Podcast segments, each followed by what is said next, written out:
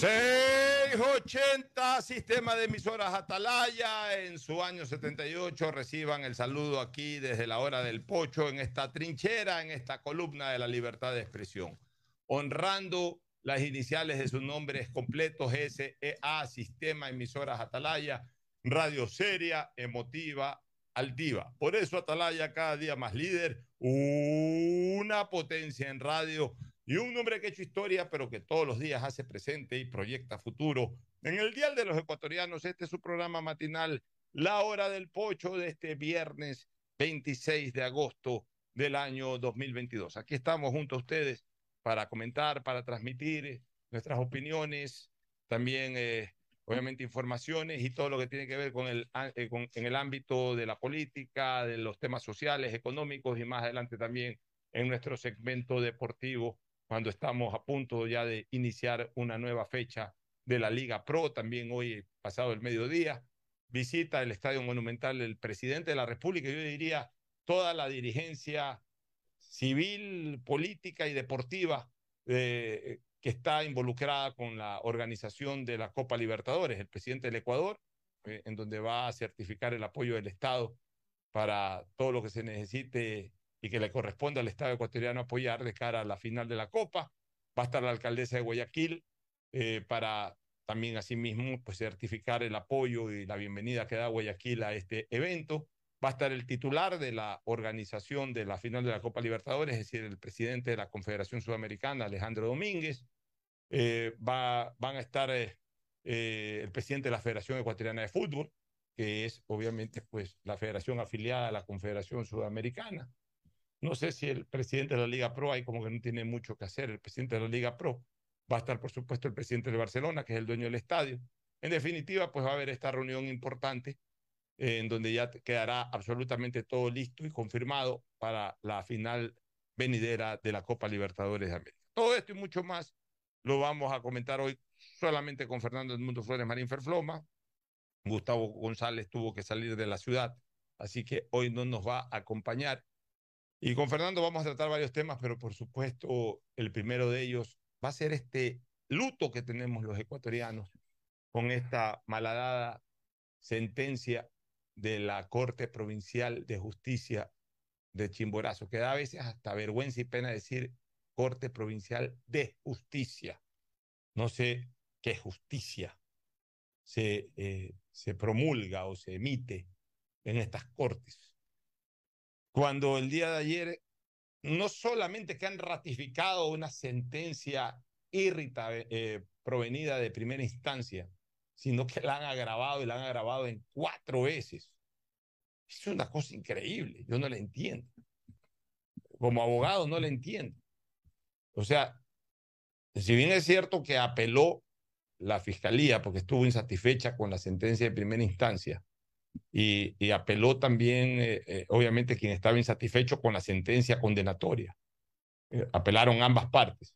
Y cuando se apela ambas partes, en la revisión de la sentencia, cuando se apelan, apelan ambas partes en la revisión de la sentencia, quien está revisando la misma, que son los jueces provinciales, pueden ratificar, disminuir, pueden revocar, pero también pueden ampliar la sentencia condenatoria porque hay una apelación de la Fiscalía que está eh, eh, reclamando que la sentencia eh, es mínima y por eso apela para pedir que la sentencia sea mayor.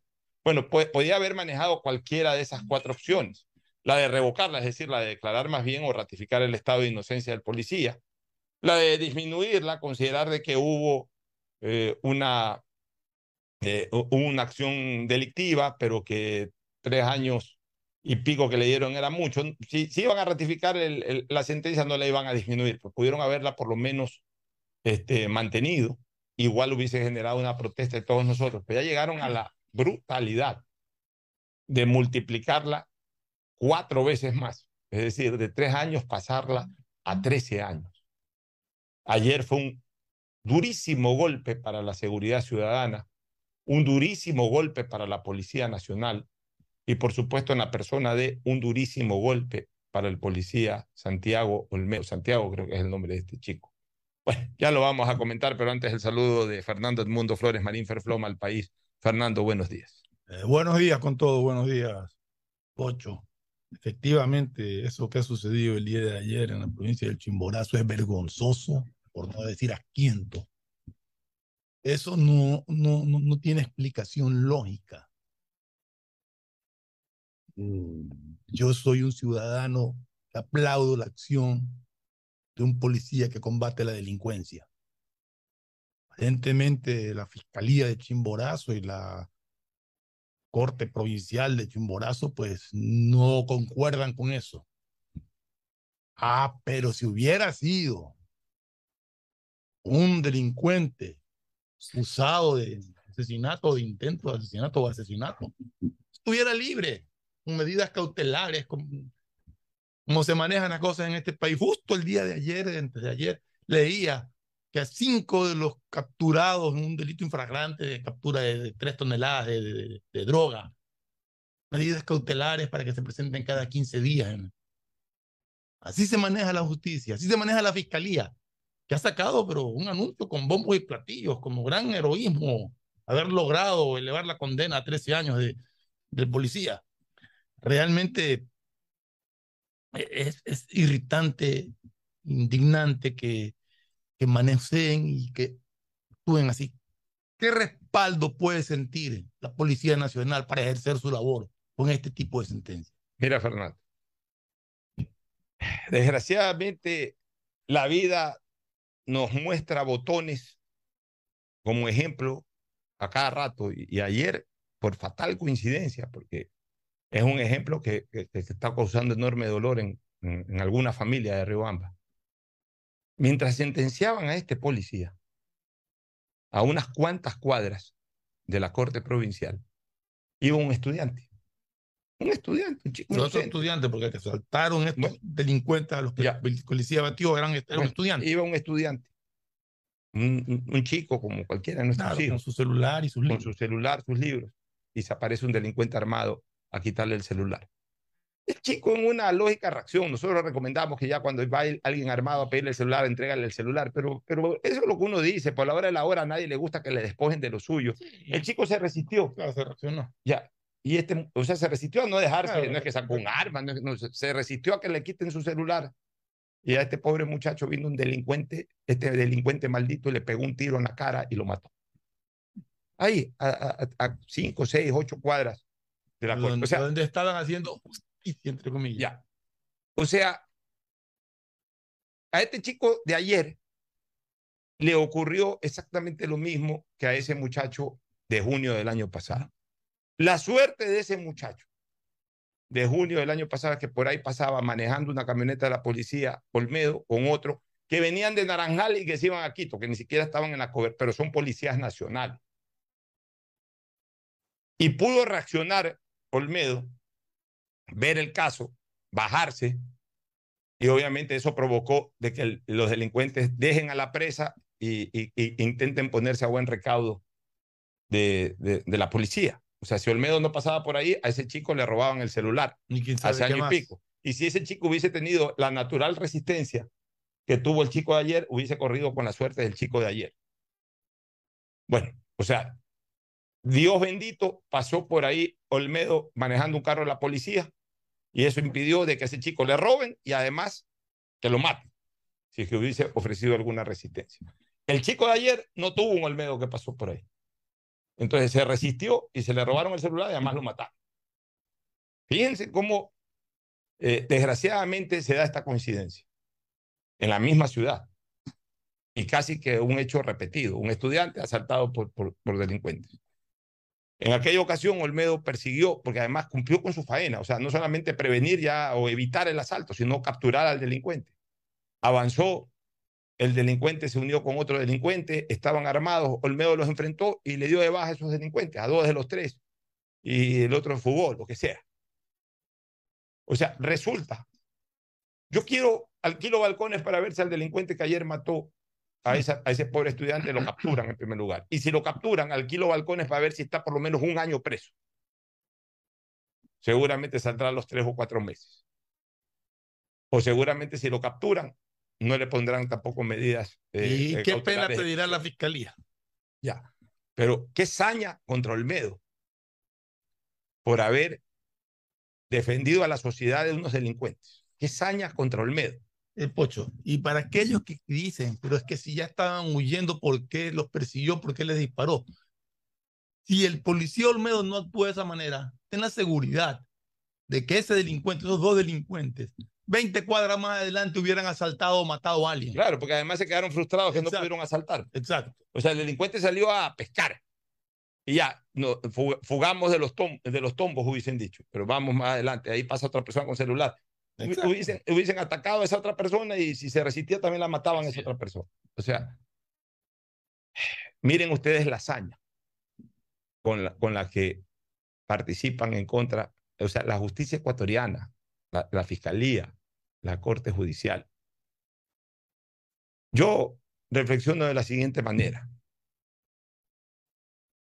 Primero, mi solidaridad con Olmedo. Lo que le está pasando es injusto y a mi criterio es ilegal. Injusto porque eh, eh, Olmedo actuó como debe actuar un policía. Pues ilegal también porque es la consagración de una interpretación ilegal del uso legítimo de la fuerza. O sea, siguen manejando el criterio de que primero el, primero el que tiene que abrir fuego es el delincuente antes que el policía. Cuando en cualquier lugar ante un eh, delincuente armado que no se entregue, el policía está habilitado para abrir fuego. Pero bueno, eso por un lado. Primero, el golpe al policía. Segundo, el golpe a la institución. Ya con lo de ayer, yo he puesto ya públicamente en mi Twitter, este, Fernando. Se acabó de mi boca el famoso APP alto palo y plomo. Se acabó de mi boca quejarme cuando la policía no hace los operativos o, o, no actúa con la estrictez que nosotros queramos que actúe. Se acabó. Yo ya no tengo sangre en la cara para exigirle a la policía eso. Hasta que no se reivindique judicialmente Olmedo, yo ya no lo voy a volver a hacer. Ojalá la Corte Nacional de Justicia haga justicia. Espero. Pero mira, yo no guardo en este momento una buena relación con la policía, ni guardo una buena relación con las Fuerzas Armadas. Y seguramente no guardo una buena relación con la Fiscalía. Y seguramente no guardo una buena relación con la Corte, con la Corte, con la Justicia, o sea, con los jueces. O, no sé, hay algunos jueces que son amigos míos, pero en términos generales, les he dado tanto palo a todos por este tema de la seguridad ciudadana que todos han de estar resentidos. Sé positivamente que la policía eh, está resentida conmigo. O sea, de alguna manera yo me la he jugado y, por supuesto no debo de ser una persona muy eh, admitida o, muy aceptada eh, por los delincuentes. Porque al final de cuentas soy de los que más pronuncio conceptos duros en contra de la delincuencia. Pero ya con lo que pasó hoy o ayer, en donde yo veo esta conspiración contra la seguridad ciudadana, sinceramente yo ya no puedo tampoco decirle a un policía, policía, actúa, porque, porque el que actuó como, como yo le he venido pidiendo, que se llama Olmedo, está pasando por esta situación. Entonces, ¿cómo yo puedo? Y por eso voy a defenderlo Olmedo a muerte. Pero ¿cómo yo puedo decirle a un nuevo policía, actúa como actuó Olmedo? Si está totalmente desprotegido. Hasta que no reivindiquen a la policía judicialmente. Hasta que la institución no sea reivindicada, porque ayer fue golpeada la policía desde el punto de vista judicial. Más allá de Olmedo fue golpeada la policía. Hasta que el Estado ecuatoriano, a través de uno de sus poderes, el Poder Judicial, no reivindique a la policía, y eso solamente se podrá dar en casación. Yo no voy a volver a exigirle a la policía nada. Si nos protegen bien y si no nos protegen, ya qué pena, no podemos hacer nada. Yo ya tampoco voy a incurrir en joder la vida cuando ya a estas alturas sé que desgraciadamente esa institución está atada de manos y pies. A lo mejor no lo hacen porque tienen temor, a lo mejor no lo hacen porque también en, algún, algunos, algunas instancias está infiltrada la delincuencia, no lo sé. Pero por cualquier causa que sea, yo ya no le puedo pedir más a la policía. Ya no le puedo pedir más. O sea, yo tengo que esperar que, la, que el Estado reivindique a la policía, porque ayer la institución policial fue golpeada por el Poder Judicial. Y, como fue golpeada por el Poder Judicial, hasta que el Estado no reivindica a la Policía Nacional, yo en lo personal no le voy a exigir más a la policía. Lo de ayer fue insólito, lo de ayer no tiene nombre, pero discrepo contigo en que solamente la policía viene siendo golpeada desde hace mucho tiempo. Cada vez que capturan a un delincuente en flagrancia y los jueces lo dejan libre. Eso se da muchísimo. Cada vez que capturan un delincuente, le encuentran un puntuariado de del 2018 para acá de 15 detenciones, algunas por intento de asesinato y están en las calles libres. Y ahora un policía que tuvo la valentía de enfrentar a unos delincuentes, enfrentarlos y abatirlos, como tiene que ser la labor del policía cuando se encuentra con resistencia, ¿qué sucede esto? Yo comparto contigo, yo ya no tengo cara para exigirle a la policía que enfrente con determinación y valentía a los criminales porque ahí están las consecuencias. Ya no se les puede pedir, ya sería también irresponsable o insensible de nuestra parte. Y también ya tenemos que poner, pero ¿sabes por qué? Porque también yo tengo que exigirle ahora sí a la ciudadanía que, que sea militante, Fernando. Ayer tenía que haber estado, mira, mira tú lo que, lo que es la vida, por eso te digo, o sea, a veces las tragedias coinciden con estas situaciones y desgraciadamente uno tiene que tomarlas de ejemplo para que la gente también reaccione. Ahí vi el reportaje en Ecuavisa de el crimen a este chico del día de ayer. Y entrevistan ahí un par de, personas, una señora y un señor. Los entrevistan. Entonces, eh, recuerdo la expresión de la señora, es que estamos desesperados, nadie nos protege. Bueno, ahí hubo un Olmedo que los protegió. Y miren, entonces ahí es cuando yo ya le exijo a la ciudadanía, si quieren protección, ¿por qué no llenan los bajos de la Corte Provincial de Justicia para respaldar a Olmedo? ¿Por qué no fueron ayer? ¿Por qué no se movilizaron ayer 1.500, 2.000 personas ahí abajo para hacerle sentir a los jueces que la ciudadanía estaba con la posición de Olmedo? ¿Por qué no? Yo espero, Fernando, a mí no me gusta politizar las cosas, y mucho menos con comentarios que podrían hacer sospechar a alguien de que yo estoy ayudando al correísmo y ese tipo de cosas, porque es lo que menos me interesa. a mí me gusta ser imparcial y me gusta ser objetivo. Así como hubo gente que se movilizó a la Corte Nacional de Justicia para que sentencien a Correa, a Glass y a todo el mundo, que iban 500, 600 personas a gritar. Bueno, yo espero que el día que sea la casación vayan 500, 600 o 6 mil personas abajo de la, de la Corte Nacional de Justicia a hacerle sentir a los jueces de que la ciudadanía está indignada por esta persecución al policía Olmedo. O sea, pues también eh, eh, seamos militantes, pues, o sea, no solamente nos movilicemos por temas políticos. Esto es más importante incluso que los temas políticos o los temas judiciales que tengan tufo político o que estén vinculados con la política. movilicémonos algún día por los temas judiciales que tienen que ver con nuestra vida, señores, con nuestra seguridad ciudadana.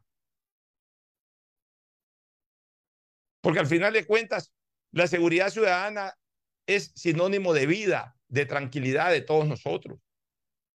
Ese chico ayer lo han matado en Riobamba por, por la inseguridad ciudadana. Ayer ese chico perdió la vida. ¿Y, y, y, ¿Y cuántas personas a diario no están perdiendo sus vidas por la inseguridad ciudadana? Entonces ya es momento, no, no, no esperemos todo el gobierno. Hoy el policía Olmedo, tuve la oportunidad de conversar con el policía Olmedo. Hoy el policía Olmedo dijo que sí, que el gobierno armó un equipo jurídico que lo asesoró, que lo ayudó, que lo apoyó. Pienso que políticamente se me quedan el ministro de Gobierno y el ministro del Interior. Deberían de darle importancia a este tema, no le dan importancia. El ministro del, Interior ayer hizo un comentario después de la resolución. Ellos tienen que estar, ellos tienen que pronunciarse, ellos tienen que liderar de alguna manera la defensa del policía, tanto el ministro de Gobierno como el ministro del Interior.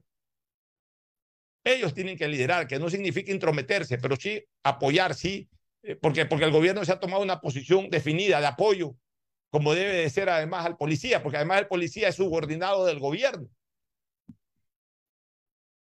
Entonces, el gobierno lo ha apoyado, sí, el presidente de la República lo ha apoyado, sí, eh, poniéndole un equipo, la presidencia de la República poniéndole un equipo de abogados que lo ayude, que lo asesore, eso sí lo ha reconocido incluso el propio policía Olmedo. Pero ahí también se necesita el apoyo político de que, que, que los voceros del gobierno, el ministro de gobierno y el ministro del interior que apoyen públicamente, pero no después de la sentencia, antes de la sentencia, que activen un poco el tema, a efectos de que, de que el país sepa de que este policía eh, eh, es respaldado va a ser respaldado. pero también la ciudadanía, no solamente por Twitter. Hay que salir a las calles a manifestarse, hay que estar en los... Ayer tenía que haber estado repleta esa calle en donde está la Corte Provincial de, Riobamba, de, de Chimborazo, en la ciudad de Riobamba. Debía haber estado repleta de gente apoyando al policía Olmedo.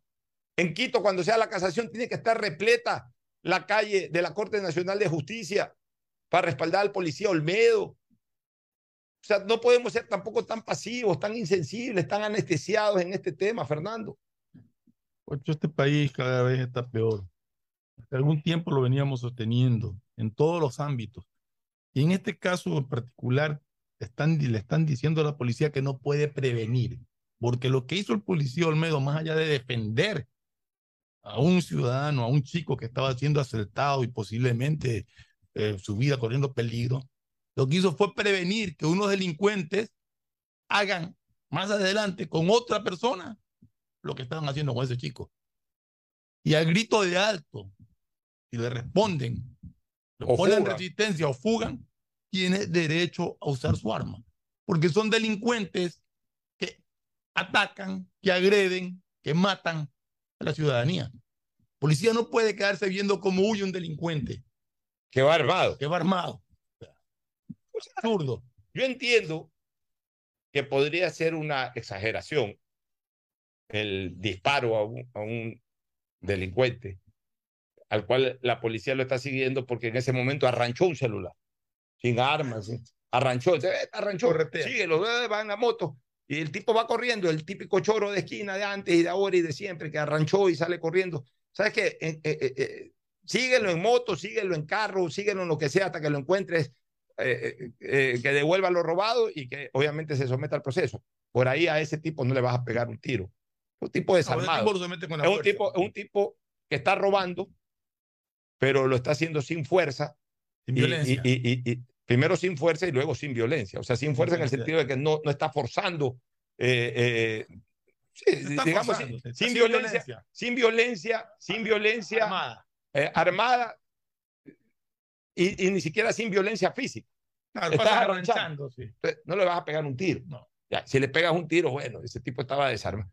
Pero un delincuente que está armado, eh, eh, o sea, la fuga no lo pone a salvo al delincuente. ¿Qué pasó, pues? O sea, el delincuente tiene la obligación, si ya en ese momento lo intercepta la policía, de entregarse. Y si el tipo fuga con el arma en la mano, el, policía, el policía no es que tiene que alcanzarlo, lo tiene que seguir. Y si ya, lo, y, si ya en un momento determinado eh, ya no lo alcanza o no lo puede alcanzar o tiene que alcanzarlo con un balazo, tiene que dárselo. Tiene que darse lo que, el policía tiene que estar. Eh, tiene que esperar a que lo hieran al policía para poder. El tipo está armado. Es un tipo armado que está haciendo daño. Que fue eh, observado en flagrancia haciendo daño con su arma. Y que si no se lo detiene, más adelante volvería a hacer Más adelante va a hacer daño. Pero eso no, no, no se entiende en este país, desgraciadamente. Además, una cosa, Fernando, vamos también, no es que yo le voy a dar valor aquí a lo económico, no por lo económico, eh, eh, me importa un bledo ya cuánto le puede costar eso al país. Es el hecho de que con la sentencia ayer de Olmedo nos sentenciaron a todos los ecuatorianos. ¿Y por qué nos sentenciaron a todos los ecuatorianos? Porque ¿a quién están sentenciando, Fernando? ¿A quién no protege? No, pero ¿a quién están sentenciando ya desde, de lo estructural. ¿A quién están sentenciando? ¿A un policía? ¿Un policía? Ya, ¿qué es el policía? No protege. Pues. ¿qué, es el policía? Un, servidor del Estado. O sea, está matando como, o, está siendo sentenciado por haber actuado como qué? Como policía. le corresponde. Ya, pero como policía. Al haber actuado como policía y al considerar que eso fue un delito, el delito es del Estado también. Se convierte en un delito de Estado. Entonces, incluso eh, eh, los y convierte en víctima, obviamente, al, al delincuente. A, estos delincuentes. Entonces, los familiares de estos delincuentes incluso pueden luego seguir una acción internacional o hasta una acción eh, este, también interna en, en, el ámbito nacional. Demandando al Estado. Demandando al Estado. No es que ya son víctimas, no son delincuentes, son víctimas los que murieron ahí.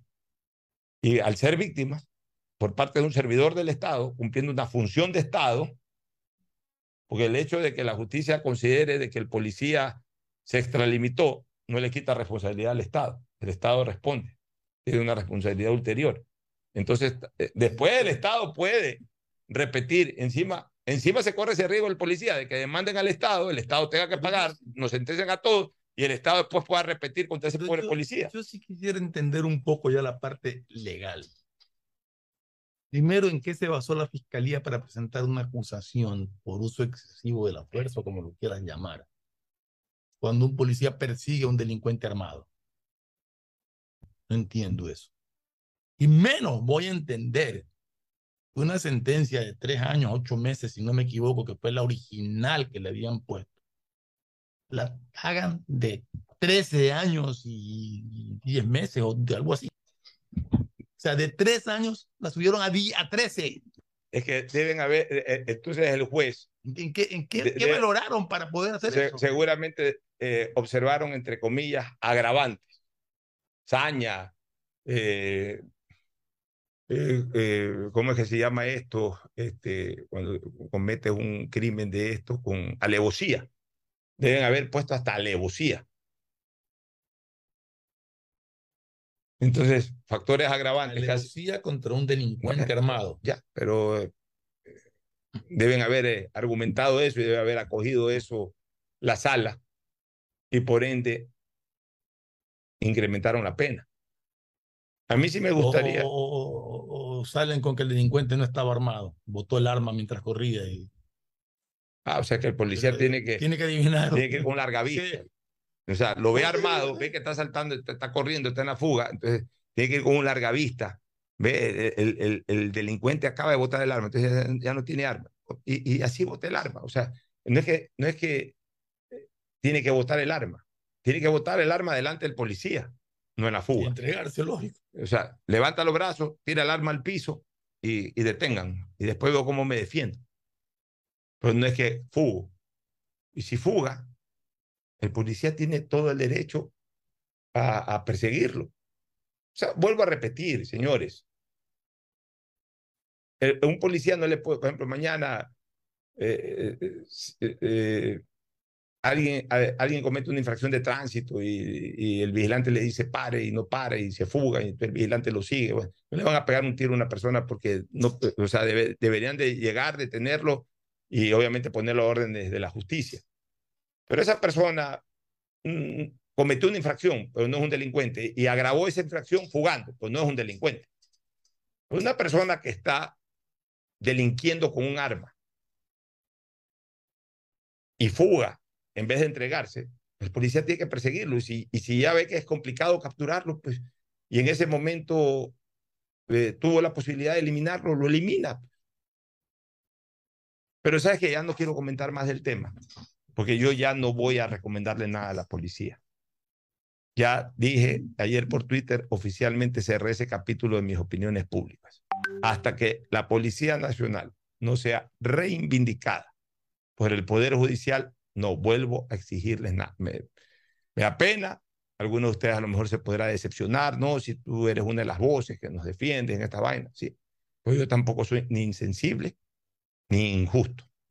Primero, el Estado me tiene que reivindicar a la policía y me tiene que reivindicar al policía Olmedo. ¿Y cómo el Estado puede reivindicarlo? Con una decisión en casación que sea favorable para revocando las sentencias de, en este caso ya de segunda instancia. Y por otro lado, yo también quiero ver un compromiso de la ciudadanía. Un compromiso de la ciudadanía que vaya, que sea militante, que apoye al policía, que vayan a, a, los bajos de la Corte Provincial de Justicia de Pichincha, perdón, de la Corte Nacional de Justicia en Quito, que vayan, que apoyen al, al policía, que hagan sentir que la ciudadanía está con el policía Olmedo, eh, leer en redes sociales que la gente verdaderamente muestre su indignación. No que contesten a un comentario mío, quiero ver, sin que me relacionen en mi cuenta, quiero ver comentarios de la gente, quiero ver comentarios de los abogados. Pero si yo no veo eso, ¿por qué yo tengo que seguir insistiendo todo el tiempo en lo mismo?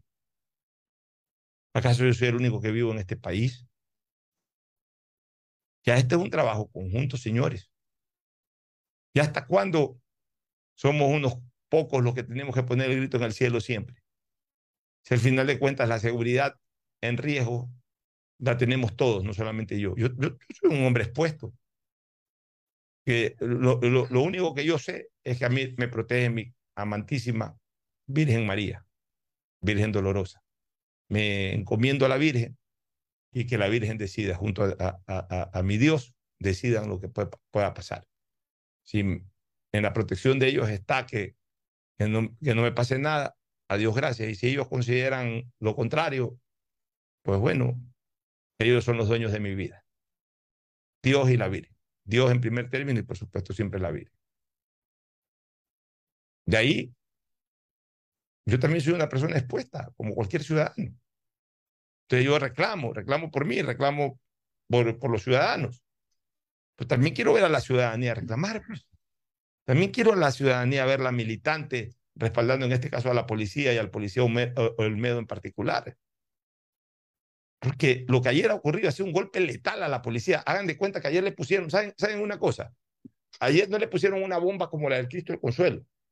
Ayer a la policía le pusieron una bomba como esas que estallaban en la época del cartel de Medellín, eh, que se volaban un palacio, se volaban un, un, edificio. Bueno, una de esas bombas ayer le pusieron a la policía. Lo, lo, penoso que no se la puso la delincuencia, sino se la puso el Estado. Uno de los poderes del Estado, el Poder Judicial. Sin prender una mecha. A punta de bocas y de plumas, le pusieron una tremenda bomba a la Policía Nacional el día de ayer le pusieron a punta de bocas y de plumas. O sea, cuando hablo de bocas y de plumas, de lo que resolvieron oralmente y de lo que ya ahora quedará en escrito este, cuando notifiquen la sentencia. Le pusieron una bomba a la policía, una mega bomba. Ayer volaron a la institución policial. ¿Quién? El Poder Judicial. Y hasta que no reconstruyan ese daño, yo en lo personal no le voy a exigir nada más a la policía. No sé, Fernando, si No, como te dije, yo ya creo que la policía, después de esto, no tenemos con qué cara criticar un caso de una inacción. Hemos exigido a la policía que actúe, le hemos exigido a la policía que combata a la delincuencia, que tenga mano dura con la delincuencia. Y cuando un servidor policial interviene para evitar un daño mayor a la ciudadanía, lo condenan a tres años, ocho meses de cárcel. Y en la fiscalía apela y le, le llevan la condena a 13 años, o sea, de Ripley. Cuando queríamos que ese policía sea declarado inocente, lo condenaron a tres años. Y cuando apelaron, lo condenaron a 13. ¿Qué se le puede pedir a la policía? Nada. ¿Cuánta decepción? Sí.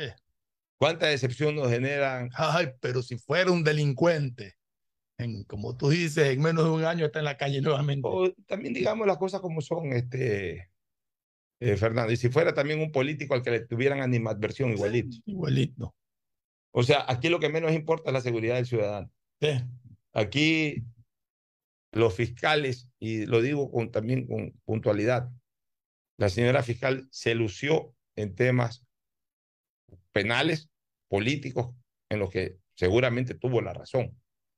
Y por eso en su momento, como fundamentó todo, digamos que se la aplaudió, se la apoyó. Pero siempre dijimos una cosa, Fernando, el trabajo de ella no culminaba ahí. O sea, una vez que culminó esa parte del trabajo, o sea... el trabajo de la fiscalía no es mediático. el trabajo de la fiscalía es dar, brindar seguridades a todos. Y, y, y yo sí creo que que la, los fiscales que tienen un liderazgo, obviamente, en el fiscal general de la nación, tienen que ser sensibles con la sociedad. Pues. Tienen que ser sensibles con la colectividad. Un fiscal puede revisar un asunto y se observa que en ese asunto no hay delito. Simplemente tiene que abstenerse de acusar. No es obligación del fiscal acusar siempre. Por eso hay los dictámenes abstentivos o el informe abstentivo. O sea, se abstiene de acusar. Pero, Pocho, me queda, me No, no es obligación acusar, ni mucho menos acusar con saña cuando no hay delito y ahí no hubo delito. Me queda una inquietud, porque tú dices que se, para incrementar la, la pena. Hay agravantes. Deben haber valorado agravantes. Ya. Pero también, así como hay agravantes, también hay atenuantes en pena. Pero de ellos deben haber Pero, no, observado digo, hay atenuantes. ¿no es Claro, por supuesto. O sea que el hecho de que un individuo asalte con arma a un estudiante provoca la reacción de un policía, eso no es un atenuante. No. Ellos, ellos valoraron todos los agravantes para eh, eh, incrementar. Y sabes una cosa, lo que me preocupa, porque la gente piensa que la casación es una tercera instancia. En la práctica es una tercera instancia, pero en lo técnico, en, en, en lo eh, meramente eh, fundamental, no es una tercera instancia. Es una instancia de revisión sobre violaciones al proceso. Pero perdóname un segundo, la, la, sentencia queda ejecutaría después de la casación. después de la casación. Pero vuelvo a insistirte en este tema. La casación no te valora ya pruebas, por ejemplo, sino solamente violaciones al proceso. Entonces, los abogados que van a tener que trabajar en casación van a tener que observar qué situaciones dentro del proceso fueron violatorias desde lo, desde lo eh, legal o incluso desde lo constitucional a efectos de poderlo defender a este Como por joven. ejemplo, o sea, por ejemplo, lo que te acabo de exponer ahorita, el decir eh, se tomaron en cuenta agravantes y no atenuantes, ¿podría ser? Ese podría ser un argumento, por ejemplo, ya trabajado más académicamente. Pero ya no, ya no pesa ahí la valoración de la prueba, de, de- de si usó o no la pistola. De, o sea, ya eso, eso ya de ahí ya no. Porque, porque eso se debate en primera instancia y hasta en segunda instancia en apelación. Ya en casación es solamente para observar violaciones de procedimiento. Porque es mucho más complicado el tema. Es mucho más complicado. Entonces, no crean que eh, es como una tercera instancia que se revisa todo. Todo se puede revisar en la segunda instancia, en la de apelación. En la de casación solamente se revisan violaciones al, proceso.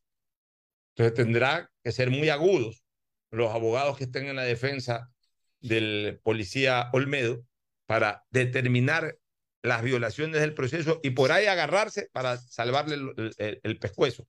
Pero qué pena que la policía tenga que estar sometida a estas cosas. Increíble. O sea, Increíble. Y ojo, no todos los abogados, por haber no. actuado en un, en un- interviniendo en un delito, ¿no? O sea, impidiendo un delito. mira, no, no, es to- por otra cosa. claro, no todos los abogados son abogados de casación. Eh, eh, esa es casi una instancia especializada dentro del derecho. Eh, normalmente los abogados litigantes en derecho penal, yo he litigado en derecho penal, eh, litigamos en, en- en la contradicción de las pruebas y todo ese tipo de cosas en, en primera y en segunda instancia. Ya tercera instancia se necesita más un abogado con las, obviamente con la información y con la asesoría que le dé el abogado que viene desde abajo, desde la primera y segunda instancia.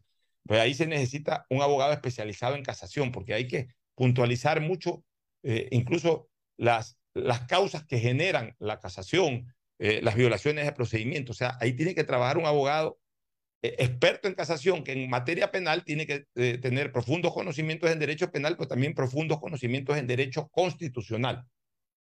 O sea, tiene que tener eh, eh, eh, mucha, eh, mucha experiencia en manejos de casación, porque lo que se plantea en casación es distinto a lo que se plantea en segunda instancia y en primera instancia. Entonces, todo eso, todo eso complica un poco la casación. No crean que, que en casación es fácil virar. No crean. Salvo que haya una actitud de los jueces que observen esto y que además sean sensibles con la realidad del país. Y por ahí revoquen. O sea, tienen la autoridad de revocar, sí, pero, pero, pero, para, pero hay que ayudarlos a revocar. O sea, el juez no va a revocar porque le parece. Al juez hay que ayudarlo a revocar. O sea, los jueces de casación hay que ayudarlos a revocar. Ayudarlos con una argumentación propia de la casación, que es distinta a la argumentación propia para una apelación o propia para una defensa en primera instancia. ¿Y cuánto tiempo tienen para presentar la casación o cuánto tiempo se demoraría en estar ya en O casación? sea, yo creo que lo primero que, mientras preparan bien la casación, lo primero que deben de, primero tienen que notificar eh, eh, por escrito, eh, pero, pero yo pienso que una de las primeras cosas que tiene que hacer en este caso eh, la defensa es presentar, por ejemplo, un recurso de ampliación y aclaración, incluso hasta para, tiene que revisarse la sentencia Sobre esta segunda instancia. Sobre esta segunda instancia, el abogado o el equipo de abogados tendrá que, que eh, observar todas aquellas cosas en donde haya dudas, en donde haya que pedirle más aclaración a los jueces y hacer una, un buen recurso horizontal de ampliación y aclaración para ver qué amplían y qué aclaran, porque también los jueces pueden decir no hay nada que ampliar y nada que aclarar. En dos renglones te despachan el recurso. Pero bueno, pero también te da tiempo mientras eh, presentas el recurso, evitas que se ejecutoríe la sentencia, preparas una buena casación. Y esa casación va a la Corte Nacional, entra a una sala de admisión, se admite la casación, va luego a, las, a la sala sorteada y la sala sorteada ya convocará audiencia de casación para que, para que se defienda a este pobre policía. Y después tiene una cuarta instancia, que eh, digamos que no es ni siquiera una cuarta instancia, pero digamos tiene otra, podría tener, a ver, en derecho penal puede tener algunas, algunos recursos, algunos recursos más allá de la casación, pero que ninguno suspende la sentencia. O sea, un recurso más adelante puede ser, ¿qué me pides esto? Ya. Un recurso más adelante puede ser el recurso de, revisión. Si es que la defensa del policía observa de que eh, se, pueden incorporar elementos no conocidos durante el proceso que puedan ayudar a su defensa, pues presentar un, recurso de, de revisión. Con eso se puede revocar la sentencia. Y lo otro, una acción constitucional, que es un recurso extraordinario de protección, que son los recursos precisamente que atacan las sentencias de última instancia, que en este caso sería la sentencia de casación. Pero, es, pero el recurso extraordinario de protección no suspende la ejecución de la pena, es decir, ya una vez que se ejecutaría la casación, se que ratifica, se va a la cárcel y en la cárcel sus abogados pelearían a nivel constitucional. Pero ese recurso extraordinario, cuando se, ¿en qué se basa? ¿Ah? ¿En qué se puede basar el recurso? Más o menos en algo parecido a lo de casación. Más o menos lo mismo. Más o menos lo mismo. O sea, eh, alegando violación de, derechos y una serie de cosas. Pero es complicada la situación. O sea, realmente cuando ese malhadado juez de primera instancia o ese malhadado tribunal penal de primera instancia lo sentenció a, a Olmedo, causó indignación, pero yo dije eso lo tumban en segunda instancia. Pero no solamente que no lo tumbaron, sino que lo agravaron. Increíble. Entonces, ahora sí, yo creo que la situación del medio es complicada, pero todavía no está perdida. Pero para eso se necesita que el Estado se active, señores. Y el Estado no solamente son las instituciones, el Estado somos los ciudadanos. Entonces, si los ciudadanos no reaccionamos y no exigimos verdadera justicia en este tema, entonces, ¿quién nos pide, pues, señores? ¿Quién nos pide? Vámonos a una pausa, Fernando. Vamos. Y retornamos con más. El siguiente es un espacio publicitario apto para todo público. 593.es Asunéis dentro y fuera de la cancha con Bet593.es. Diviértete y gana con pronósticos en tenis y miles de eventos deportivos.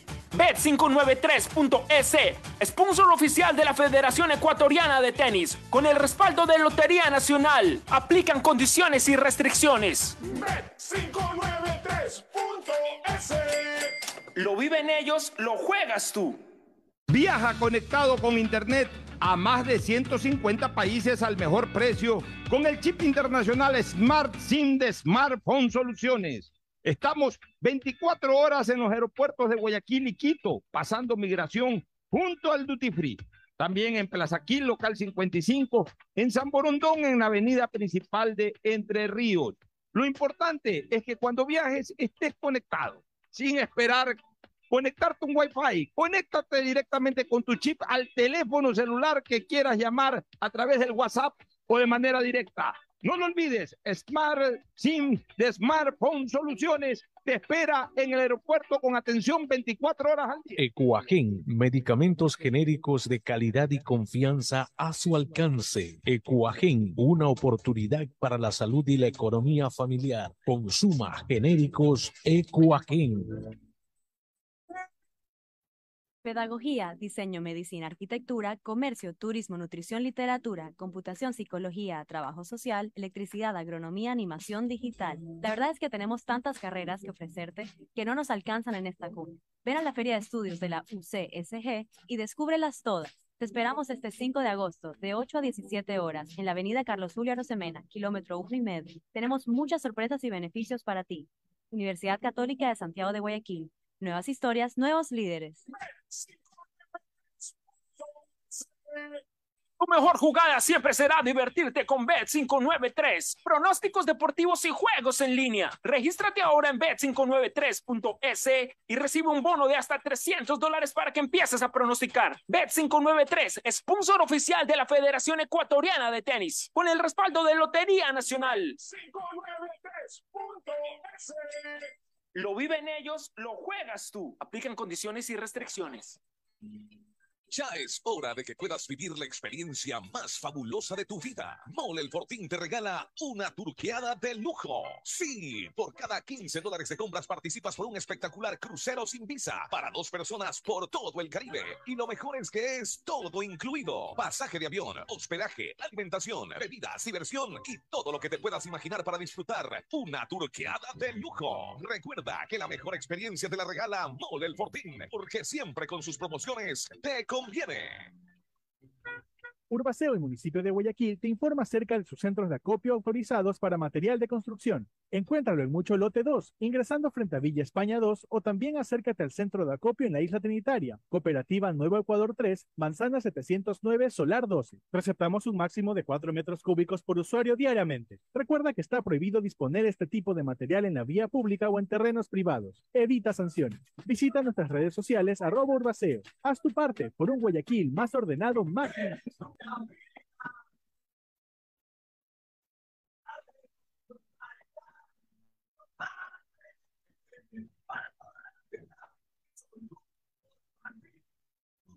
Una gran variedad de tuberías y accesorios de PVC para uso domiciliario, infraestructura y agrícola, fabricados con materiales más resistentes y duraderos, 100% libre de metales pesados, tubo pacífico para toda la vida.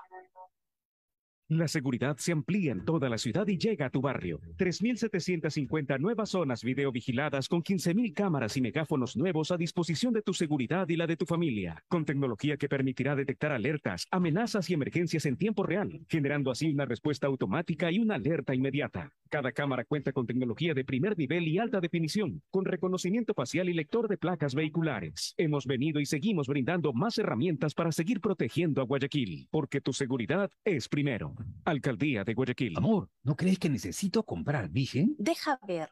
Creo que no. No veo ninguna cana. Espera, mira, mira, acá hay una, mira, toma la lupa. Todos van a querer participar en la promo futbolera Vigen. Presenta una caja vacía de Vigen Men para cabello, para barba y bigote en Western Union a nivel nacional. Reclama tu raspadita y gana camisetas, gorras, destapadores y además participas en el sorteo de 2 TV Smart.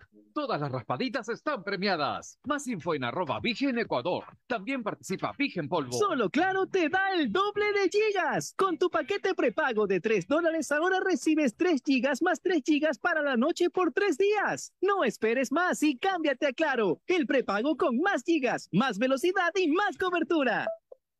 Válido hasta el 31 de agosto. Más información en claro.com.es. Si te gusta el tenis, ahora llegó la oportunidad de vivir tu pasión en cualquier lugar con Bet593. Regístrate ahora en bet593.es y recibe un bono hasta de 300 dólares para pronosticar resultados en miles de eventos deportivos. Bet593.es, sponsor oficial de la Federación Ecuatoriana de Tenis, con el respaldo de Lotería Nacional. 593.es. Lo viven ellos, lo juegas tú. Aplican condiciones y restricciones. ¿Cuál es la importancia del banco para la selección? Desde este banco plantamos la semilla de un sueño. Cuando uno llega a su hogar, ve a su familia, mira para atrás y ve que el, todo el sacrificio no fue en vano. Y ese sacrificio se pudo hacer realidad porque hubo un banco también que le dio la posibilidad de que ese sueño se pueda cristalizar. En el fútbol, bancos hay muchos, pero solo Banco Guayaquil es el banco de la ley, patrocinador oficial de la selección ecuatoriana. Hay sonidos que es mejor nunca tener que escuchar. Porque cada motor es diferente. Desde hace 104 años, lubricantes Full mantiene la más alta tecnología y calidad en línea de aceites para motores a diésel y gasolina. Está hecho con una fórmula especial para dar excelente protección a todo tipo de motores, evitando el desgaste prematuro de pistones, anillos y árbol de levas ayudando a mantener limpio el motor y libre de depósitos que se forman por las altas o bajas temperaturas. Pele a su motor lo que se merece. Lubricantes Cool, la más alta tecnología en lubricación. 104 años preservando la vida de su motor. Lubricantes Cool. Cool es más lubricante.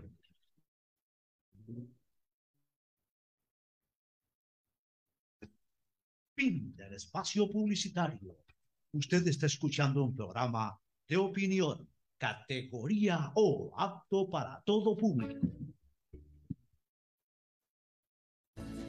Muy bien, retornamos, este, Fernando, para la segunda parte del programa. Oye, mira, cuando uno lee este tipo de noticias, verdaderamente ya, ya, ya uno ya no sabe qué hacer, a dónde salir corriendo. Miembros de los choneros y águilas fueron capturados la madrugada de ayer durante una intervención en la cárcel de Guayaquil y allanamientos en el noroeste de la ciudad. Entre 18 detenidos había una mujer y un ciudadano venezolano. Y ocho operaban desde el pabellón 10 de la penitenciaría.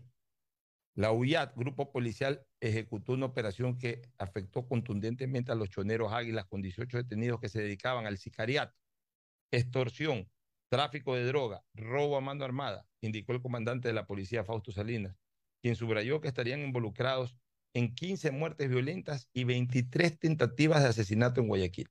Entre las evidencias se encontraron armas, o sea, siguen teniendo armas, ya han hecho no sé cuántas requisas y siguen No, armas armas. siguen. Se encontraron armas, municiones, dinero, un carro y droga. Un carro, una penitenciaría. No, no entiendo. Bueno, la policía indicó que los detenidos serían parte de una banda denominada Mafia Trébol, que ha entregado panfletos de varios sectores. En las hojas amenazan a comerciantes y le exigen dinero para no atentar contra su vida. La policía también investiga a esta organización por el sicariato de una mujer y su hija de 12 años en la ciudad de La Girasol el 29 de junio. Las víctimas eran familiares de un policía en servicio activo. Entre los 18 detenidos constaban Darwin, eh, contaba un tipo de 39 años con 10 procesos por robo. 10 procesos por robo. ¿Qué te decía? Tráfico ilícito. Bueno, pues están adentro. No, son capturados, dice. no, no, no, pero dentro de la penitenciaría. Dentro de la penitenciaría. Ya vamos a hablar de ese tema. Entre los 18 está un fulano de 39 años con 10 procesos de robo, tráfico ilícito de sustancias a fiscalización, etc. Otro de 24 años con 6 procesos de asesinato, tráfico ilícito de sustancias sujetas a fiscalización, tráfico ilícito de armas, etc. Otro de 40 años con 19 procesos por delincuencia organizada. 19 procesos. Con 40 años, 19 procesos. O sea que puede tener 19 procesos un tipo de 40 años, que haya comenzado a delinquir eh, a los 17, han pasado 23, o sea que casi que un, un proceso por año promedio, o sea, increíble. Con 19 procesos de la peor cosa, pues, ¿no? Robo, rebelión, lesiones, tenencia, todo, todos los delitos habidos por haber. Una fulana de 21 años con un proceso por tenencia de armas de fuego, municiones, explosivos no autorizados. Otro fulano de 23 años con cuatro procesos por delincuencia organizada y tráfico ilícito de sustancias catalogadas sujetas de fiscalización. Otro sujeto de 25 años, mira, todos, entre, todos dentro de ese rango de 20 y 30 años. Por ahí uno de 40 y por ahí uno de 19, me parece que leí. El resto todo entre 20 y 30 años. Eh, de ahí otro de 23 años con cuatro procesos por robo, tráfico ilícito de armas, fuego, armas químicas, nucleares o biológicas. 23 años tiene cuatro procesos. Mira. Mira, mira los delitos. Y, Bueno, y son delitos graves. Ya, de ahí otro de 23 años con seis procesos. De ahí, bueno, puede ser que a lo mejor no es que eh, cuando los capturaron finalmente se involucraron en dos, tres, cuatro procesos, puede ser, ¿no? Ya una vez que los capturaron y descubren son diferentes delitos en diferentes momentos, entonces los procesan por cada uno de esos, de esos actos. Pero igual, imagínate lo peligroso que son estos tipos, ¿no? Bueno, y así por el estilo, aquí está todo el historial delictivo de, de- estos 18 detenidos. Pero ¿sabes lo que me preocupa, Fer- Fernando? Que ni presos eh, generan tranquilidad a la colectividad. O sea, Presos son más peligrosos que sueltos. O sea, ¿hasta cuándo nuestras cárceles siguen siendo fuente de, de, la actividad delincuencial en las calles. O sea, siguen teniendo... Es que, es que hay de todo, Pocho, porque mira que aquí dice, que miembros de los choneros y águilas fueron capturados la madrugada de ayer durante una intervención en la cárcel de Guayaquil Por eso, de- y allanamientos en el noroeste de la ciudad. o sea, mezclados. Es ahí. mezclado. Han cogido eh, gente que estaba presa y, Y gente que estaba en libertad. Bueno, que formaban parte de la misma banda. Ya, pero buena labor de la policía. Sí. O sea, buena labor de la policía. Pero lo que te quiero decir, mira, están presos y siguen siendo una amenaza para la sociedad. O sea, siguen conectados con, con, con, el exterior, siguen conectados con, con, estas bandas delincuenciales, que eh, son los cabecillas, los que están detenidos, las bandas delincuenciales les siguen respondiendo, es decir, hacen las fechorías, y de las fechorías, cuando se reparten el botín, ob- obviamente por un porcentaje importante son para sus cabecillas, para sus líderes que están en las cárceles. O sea, ni siquiera presos. Eh, eh, da lo mismo, a estas alturas, Fernando, casi que uno llega a pensar que da lo mismo que estén presos o estén libres. O sea, la inseguridad que tiene el Ecuador eh, es, es absolutamente mayúscula. Y todavía no sabemos nada, finalmente, sobre las asesorías que va a recibir el Estado ecuatoriano para, para tratar de recuperar la seguridad ciudadana. Se fue a hablar a Israel por parte del presidente. Se habla de que vienen agentes norteamericanos. Ahí están hablando que vienen unos americanos a apoyar esta comisión que se está creando entre el gobierno nacional y la alcaldía de Guayaquil. Bueno, está bien, ojalá vengan estos americanos, eh, puedan hacer algo estos americanos. Me- Nos gustaría saber qué pasó con los israelitas, eh, hasta dónde llegó el alcance del apoyo israelita. O sea, si es que van a venir, no van a venir, si es que tienen que ir de aquí para allá para que lo- lo- los capaciten, eso no va a funcionar. El equipamiento que se ha ofrecido de parte de Estados Unidos también El equipamiento. llegar tecnología de última. Pero mira, yo en esto sí, tú sabes que yo soy una persona muy pro norteamericana, que siempre he respaldado ideológicamente y políticamente a los Estados Unidos. Además, me encanta ir a los Estados Unidos. Me siento muy bien en ese país. Mi hija adquirió la nacionalidad norteamericana. O sea, tengo muchos factores para estar siempre a favor de los Estados Unidos. Pero también tenemos que ser conscientes de una cosa.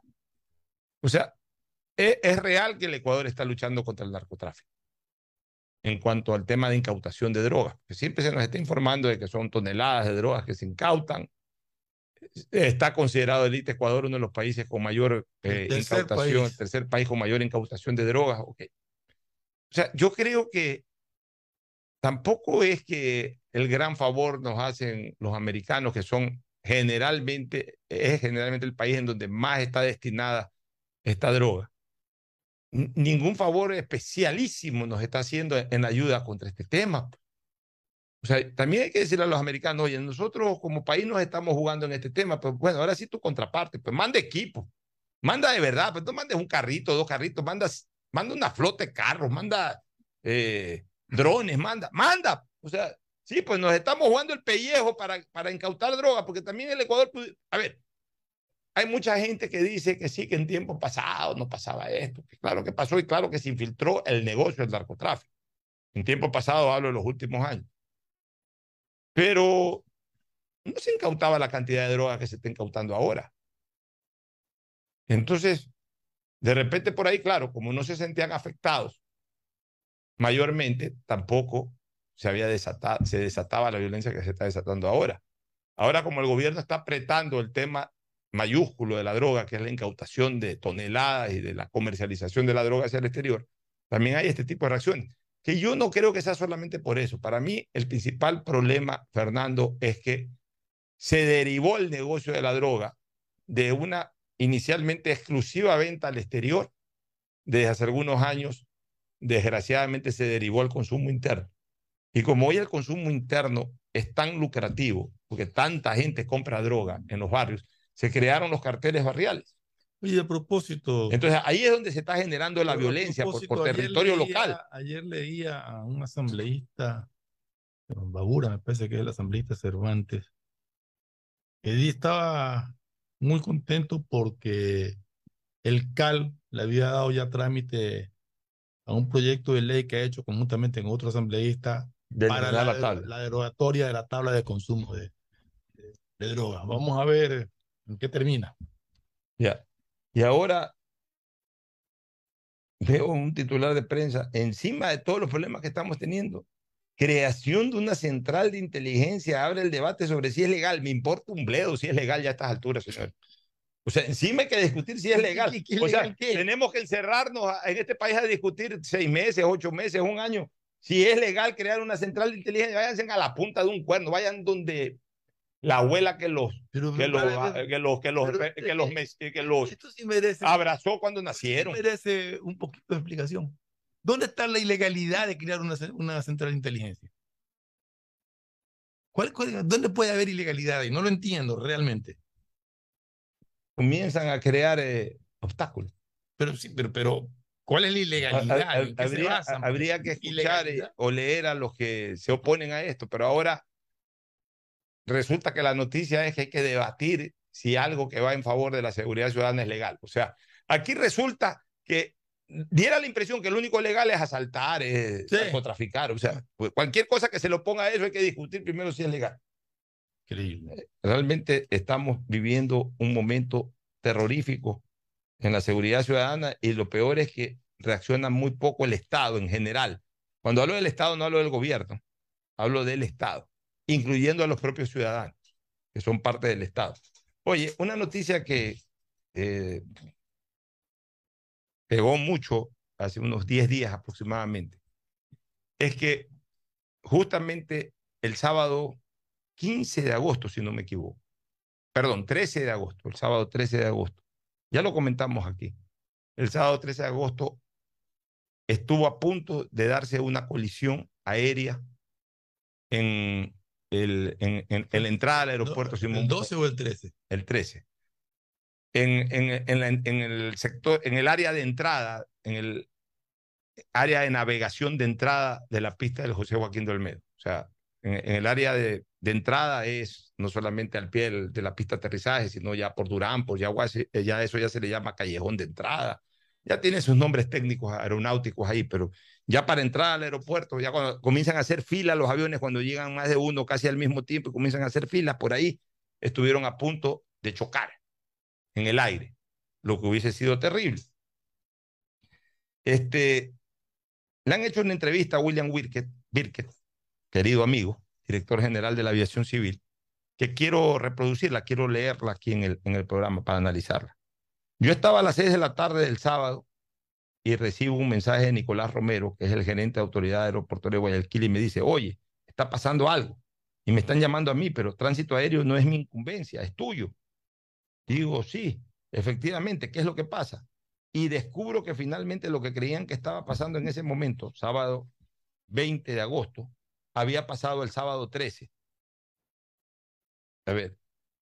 Y creían que estaba pasando en ese momento. O sea, el sábado 20 pensaban que. Es que el sábado 20 sale la noticia de lo del sábado Sábado 13. 20 que lo llaman. El sábado 20, como sale la noticia, ahí lo llaman a él. Pero realmente la noticia fue el sábado 13 y durante una semana, esto es grave, ¿ah? durante una semana el director de aviación civil no tenía idea de eso. Y es un periodista el que informa, periodista Galo Arellano, el que informa. Se entera Nicolás Romero y Nicolás Romero lo llama al director de aviación civil. Mira, primer acto grave, que el director de aviación civil durante una semana haya desconocido de una situación anómala que se dio en el tráfico aéreo. Muy bien, sigamos con la noticia. Algunos dicen que hemos escondido, pero la verdad es que no sabíamos qué había pasado porque como sé, porque como sé yo, estando en esta oficina, si los, eh, ah, porque como sé yo, dice eh, este Birket, estando en esta oficina, si los de Guayaquil que están en la torre y en el radar no me dicen. O sea, esto es peligroso. Porque, o sea, no hay un inspector, no hay una persona. O sea, perdonen que Y use si esta a él se palabra. quedó callado. Perdón, perdonen que use esta palabra. O sea, si hay una cagada, se la tapan entre ellos y no informan a la autoridad. Esto es gravísimo, Fernando. O sea, ¿cómo puede decir el director? Yo lo conozco a William Will, que tú también eres amigo de William, supongo. Es, es, mi amigo personal, no me veo hace mucho tiempo, pero es mi amigo personal. Pues, ¿Cómo puede decir el director de, de aviación que a él no le informan sobre una anormalidad que hay? O sea, ¿qué, qué quiere decir? Que mañana pueden hacer, puedo usar una palabra un poco vulgar, pero necesaria para estos fines. Mañana pueden hacer cagada tras cagada la torre de control de Quito, la torre de control de Cuenca, la torre de control de Guayaquil, y pues, hicimos la cagada, dice el, el, el, pues no le digas a nadie. Y no se le dice a nadie. Increíble. O sea, mañana puede llegar borracho, como ya ha ocurrido. Sí, una vez una denuncia. Hubo una denuncia. Puede llegar borracho un, un torrista. Puede llegar borracho, alguien lo descubre. Oye, pues estás borracho, hermano. Tú no puedes venir. Ah, ya, tómame la posta. Pues no digas, no, no, no, no pues señores. Ah, ya está bien, ya. Ándate a la casa, no voy a decir nada, pues ya, ya no vengas borracho. No, pues este Fernando. No Se es está jugando increíble. con vidas humanas también ahí. Se está jugando con vidas humanas que viajamos con absoluta tranquilidad pensando que todo está bien. Pero mismo colisión en el aire por la pericia de los Ya, pilotos. ahí viene la pregunta. ¿Qué sucedió el 13 de agosto cuando dos aviones se aproximaban a tierra en el aeropuerto de Guayaquil? Entonces dice eh, William Birkett, aterrizó un vuelo de Avianca y siente que se da contra un pájaro. O sea, en el momento del aterrizaje, eh, di- la, la crónica dice aterrizó. Yo no sé si se dio cuenta ya cuando aterrizó o cuando iba a aterrizar, pero el, el piloto siente de que se da contra un pájaro. Entonces, entonces no ha aterrizado, o sea, en pleno vuelo siente, porque dice, se da contra un pájaro, pájaro, entonces hace su procedimiento y se reporta a la torre que se ha impactado con un pájaro. En esos casos, es obligatorio que el aeropuerto se cierre por un instante y salgan las unidades y hagan un rastreo de toda la pista por si acaso se haya quedado parte del animal o como es una masa No, que está sí volando. aterrizó el avión de Bianca. Sí aterrizó, pero in- informó que se había impactado con un pájaro. O bueno, Por eso, es que aterrizó. salen a- a- por eso cierran la pista para revisión. o bueno, es que no, no, no, no aclara bien eh, exactamente el procedimiento que ocurrió, pero bueno, en todo caso, eh, es obligatorio que el aeropuerto se cierre por un instante y salgan las unidades y se hagan y hagan un rastreo de toda la pista por si acaso se haya quedado parte del animal o como es una masa que está volando a una velocidad contra otra masa que está volando a otra velocidad, puede hipotéticamente haberse desprendido una parte del avión. Pero mientras todo eso sucedía en tierra, estaba viniendo un vuelo de Latam a aterrizar. O sea, ya el de Avianca había aterrizado. O sea, el que se impactó aterrizó. con el pájaro ya había aterrizado. Ya, y, y reportó eso. Entonces ahí tenía que haberse cerrado el aeropuerto. Ya, ahora sí, ya estamos cogiendo mejor la línea del comentario. Pero mientras todo eso sucedía en tierra, O sea, de hecho se cerró el aeropuerto. ya en la pista de aterrizaje, pista. estaba viniendo un vuelo de Latam para aterrizar. Y entonces es contactado por la torre de control porque hasta más o menos 10 millas náuticas es el control de aproximación. Y de 10 millas náuticas aproximadamente para adelante es la torre de control. Y si usted viene al mando del avión, le va a decir, cambie su frecuencia a torre de control, hasta mientras usted estaba en, en- en frecuencia de aproximación. Y entonces, la torre le decía, prevea una aproximación frustrada. O sea, supongo, no va a poder No aterrizar. va a poder aterrizar. claro. Ya. Porque había un carro que estaba rodando viendo si no había más restos del pájaro o del avión. Nuestro torrista, en vez de decirle a la TAN, haga una aproximación frustrada, o sea, explicó previamente cuál sería el procedimiento. Ahora sí, entramos al error. Nuestro torrista, o sea, el que está en la torre de control, en vez de decirle a la TAN, haga una aproximación frustrada, ya le dijo, prevea, que quiere decir no aterrizar e irse hasta el sur, hasta ese sitio desde donde a 2.000 pies pide permiso, da la vuelta y viene de nuevo a intentar otra aproximación. Aquí se comete un error terrible de, parte de nuestra gente, de la gente de la DAC. ¿Por qué? Porque una vez que usted sale de la aproximación, no puede devolver aviones al flujo que trae aproximación. Ya, el torrista no podía haberle dicho, oiga, vire si usted desea, porque así le dice, si usted desea, vire a la derecha, pero le da la orden y entonces LAN da la vuelta sin que el torrista se percate de que había un vuelo de copa, aproximación, sí sabía que venía, pero hay una falta de coordinación entre los dos y entonces se pasa cerca. Se pasan cerca. aproximación y la torre de control. Así es. En los aviones hay un aparatito que se llama TCAS, Traffic and Collision Avoidance System, en español, Sistema de Alerta de Tráfico y Evasión de Colisión, que tiene muchos años, que ha salvado muchos accidentes.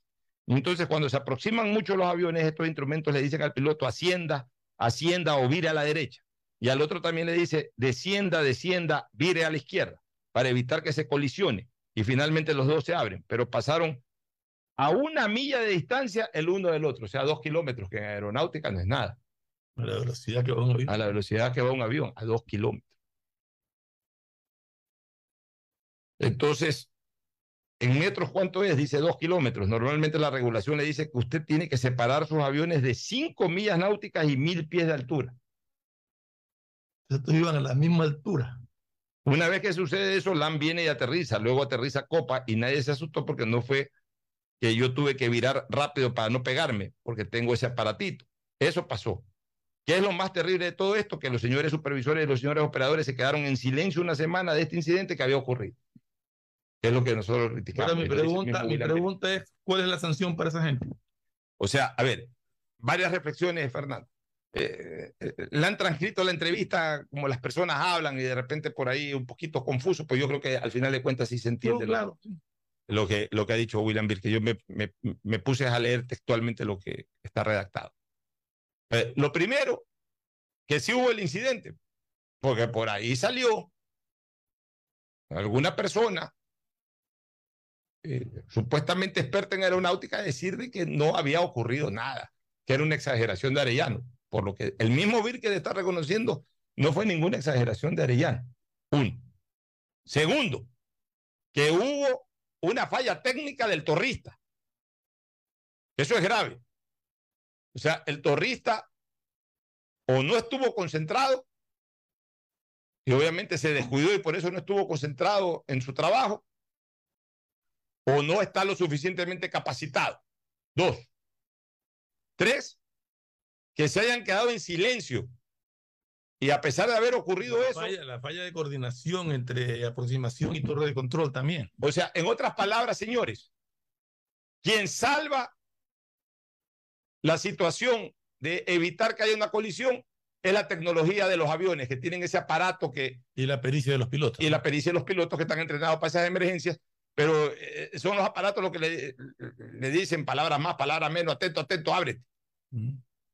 O sea, pero eh, eso no le cor- eh, o sea, e- ese sistema no debería activarse con un buen trabajo de la torre de control. Y es gravísimo porque te- tenemos que descubrir varias cosas aquí, señores. En primer lugar, la capacitación y la responsabilidad de los torristas. O sea, esto no puede ser.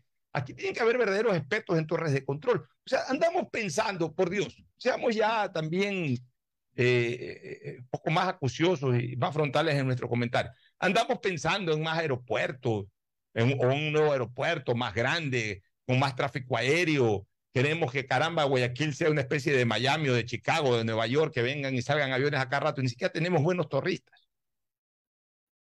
O sea, ni siquiera con el tráfico que tenemos podemos garantizar. De- porque esto se ha descubierto y lo que no se ha descubierto, señores, urge que esos terroristas sean evaluados psi- psicológicamente y técnicamente. Indagar un poco también su vida, llevar un control un poco de su vida privada. ¿En qué sentido? Eh, si son personas concentradas en su trabajo, que no cometen excesos en su vida privada, que se emborrachan, que se van de farra, que llegan mal dormidos a, trabajar. O sea, eh, exigir un poco eso, señores. Está en juego la vida de tanta gente que va en el aire en los aviones. No es un, un choque de aviones, es- sería terrible. O sea, no es un choque de, dos carros, que de por sí es terrible también, o de dos buses, que de, de por sí es terrible. Imagínense un choque en el aire, ya en cualquier parte del aire, pero y, eh, más aún aproximándose a una pista de aterrizaje, el daño absolutamente mortal para los que van en el avión. Y el daño también muy posiblemente mortal para los que estamos en, en tierra, que nos caen los aparatos del avión, nos cae todo eso encima. O sea, tiene que capacitarse a la gente, tiene que hacerse las evaluaciones de capacitación, de eh, eh, eh, evaluaciones psicológicas. un, un poco el chequeo de la vida privada de cada una de estas personas también. Tercero, esto de aquí es gravísimo. Pasa una situación de este. Si no fuera por un periodista, nadie se entera. Ni el director nacional de aviación se entera. O sea, ¿qué, qué está pasando ahí? Que no hay un control de reportes. O sea, se pueden tapar las, perdonen que use una vez más esta palabra, se pueden tapar las cagadas entre ellos y no pasó nada. ¿Qué está pasando, Fernando, en este país? Eh, Por eso pregunto, ¿cuál es la sanción para estas personas que estén involucradas en esto, tanto al operador de la torre de control como al supervisor y todas aquellas que tienen la obligación de reportarle al director de aviación civil lo que está pasando? Es una cosa Es increíble que una semana después se entere porque lo llamaron a Nicolás Romero. No, claro, a Nicolás lo llaman y Nicolás Lo llama para llama a William Birgit. Y él llama al otro a decirle, oye, esto no es mío. William Birgit, ¿qué- qué- qué- Increíble. Increíble. ¿Cuándo? Hoy, sí, hoy. Ah, no ha sido hoy, ha sido el sábado pasado. Increíble. Y gracias a quién? A, a, a, a, a Galo Arellano. Yo no lo conozco a este señor Arellano, pero me llegó el Twitter de este señor Arellano. Yo hice un comentario en ese momento y le he venido dando seguimiento a este tema. Esto de aquí es vergonzoso, señores. Habla muy mal de la Dirección de Aviación Civil. Ah, eh, eh, William lo toma muy a como que eh, no es mi problema. O sea, si es tu problema, William, pero tú eres el director de Aviación Civil. O sea, no, no, yo no digo que lo toma como que no es mi problema, yo digo que lo toma como que eh, no conocía del tema. O sea, claro, o sea, como Y que pasó un poco qué es lo que pasó. Claro, pero Es eh, responsabilidad. sí. eh, eh, explica lo que pasó, pero, pero William, esto no puede volver a pasar y es tu responsabilidad, porque al final de cuentas, Y por eso es que William yo es el director de Por eso que yo pregunto y quisiera saber qué sanción se le ha puesto a esa Claro. persona. Pero ya, ok, sanciona al, al responsable. Si quieres, votan. Pero a mí no me importa tanto que voten al irresponsable que tiene que responder por esa situación. A mí no me importa tanto eso. A mí me importa de que de aquí en adelante nos garanticen seguridad también hasta para volar. O sea, que nos garanticen que, todas las personas en todas las torres de control, Quito, Guayaquil, Cuenca, Salinas, eh, La Tacunga, Santa Rosa, mm, eh, no sé si allá también creo que hay una pista de aterrizaje. En todos lados donde hay pista de aterrizaje en el Ecuador, pista de aterrizaje por lo menos formal, estoy hablando ya de las pistas de avioneta, esas eh, privadas, esas no tienen ni torre de control, esas hacen todo visual. Pero en las pistas de aterrizaje donde aterrizan aviones pequeños, aviones, aviones medianos, superaviones, todos los aviones habidos y por haber, en las pistas formales, oficiales, donde hay torre de control, que se haga una evaluación urgente de cada uno de ellos. Y que además se elabore un plan de inspección, un plan de inspección, o sea, se establezca una inspectoría que permita detectar estas fallas, inmediatamente reportarlas y sancionarlas. Es gravísimo que haya habido el tapado, que le hayan tapado el error, salvo, salvo Fernando, que en una torre de control solamente esté una persona, entonces comete el error y no la reporta, pero entonces eso está mal también. O sea, siempre tiene que haber un... En una un- torre de control no puede estar una sola persona porque Dios lo libre de que le dé un desmayo, que le dé algo. ¿Qué? Queda abandonada. por eso, y, y- y- No puede haber una sola y en la torre de control no pueden haber solo operadores, tiene que haber un inspector, pues este Fernando. Sí, definitivamente. Y, y- y es que yo no sé esto, pues, o sea, yo no, yo no soy aviador, nada. tiene que haber un supervisor, un inspector. Y esa persona es la que tenía que haberse dado cuenta de que hubo ese error, porque yo me Y imagino que- reportarlo. y reportarlo. Porque además me imagino que, que los pilotos cuando llegan reportan la novedad. O sea, el piloto de Avianca reportó la novedad de que se chocó con un pájaro. Pero, también deben haber llegado después, cuando aterrizaron haciendo esas maniobras, el piloto de LAN y el piloto de Copa, no es que llegaron a su casa a conversarle a la mujer que tuvieron esa emergencia, ellos debieron haber conversado con, con Torre de Control, oye, no me avisaste bien. O sea, yo no creo que una situación de esa pase y nadie se entere. Yo o sea, no se lo enteran digo- en la torre. Yo no Ahora, lo de la- de la digo- torre- Pablo, yo no lo he escuchado, pero una persona que lo escuchó me decía que, que parece que había alguna interferencia o algo porque repetía mucho el, explíqueme bien, repítame bien. O sea, no, no, no, Bueno, no lo he y- escuchado, no sé si Y, es real. y si, según Birket, según William Birket, el asunto es que le dio mala instrucción el torrista. Puede ser por eso no lo entendía. Ya, uno. Dos, revisen también la parte técnica. Si es que la intercomunicación está floja, yo no sé si eso funciona por internet, yo no sé, la verdad no sé. O sea, yo estoy hablando ahorita empíricamente y más aplicando la lógica que el conocimiento, pero, pero lo que sí me aterra como potencial eh, eh, pasajero de un avión es de que estas situaciones se estén dando y, y no tengamos garantías. O sea, antes, en los años 80, en los años 70, estas radios, la amplitud modulada, servían de guía para los pilotos. El piloto ya cogía eh, Radio Bolívar, 800, la que después se convirtió en Radio Superca 800. El día del 800, no sé por qué ubicación de la antena, lo que sea, era, era la radio de referencia para aterrizar en Guayaquil. La radio, una radio de Ambato, era la que le informaba al piloto que iba por Ambato. Una radio de Riobamba le informaba al piloto que estaba por Riobamba. Una, una radio de Cuenca le informaba al piloto, una radio, una radio AM, eh, que ellos sintonizaban. Eh, le- o sea, se, se ayudaban de esa manera, esas eran las radioayudas. Eran unas frecuencias de radio. Eran frecuencias de radio. Los pilotos manejaban, piloteaban, mejor dicho, de esa manera las aeronaves. Entonces ya ellos ya sabían que en el momento que entraba Radio Ambato, obviamente, pues... La frecuencia de radio comercial.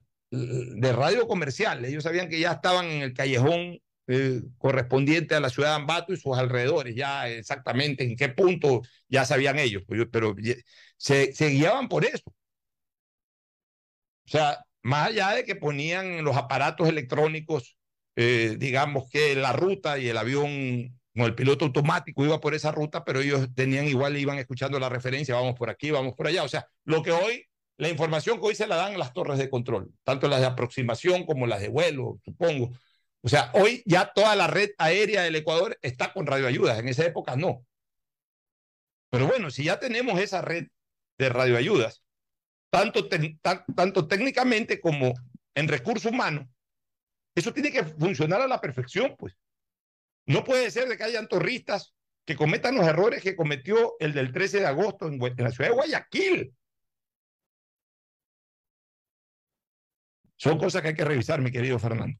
Así es, así es. Y, y, y como digo, más allá de revisiones, de rigor y todo, tiene que haber sanciones para gente que comete este tipo de error y, que- y que comete esta omisión de, de información a, a sus superiores de lo que ha sucedido.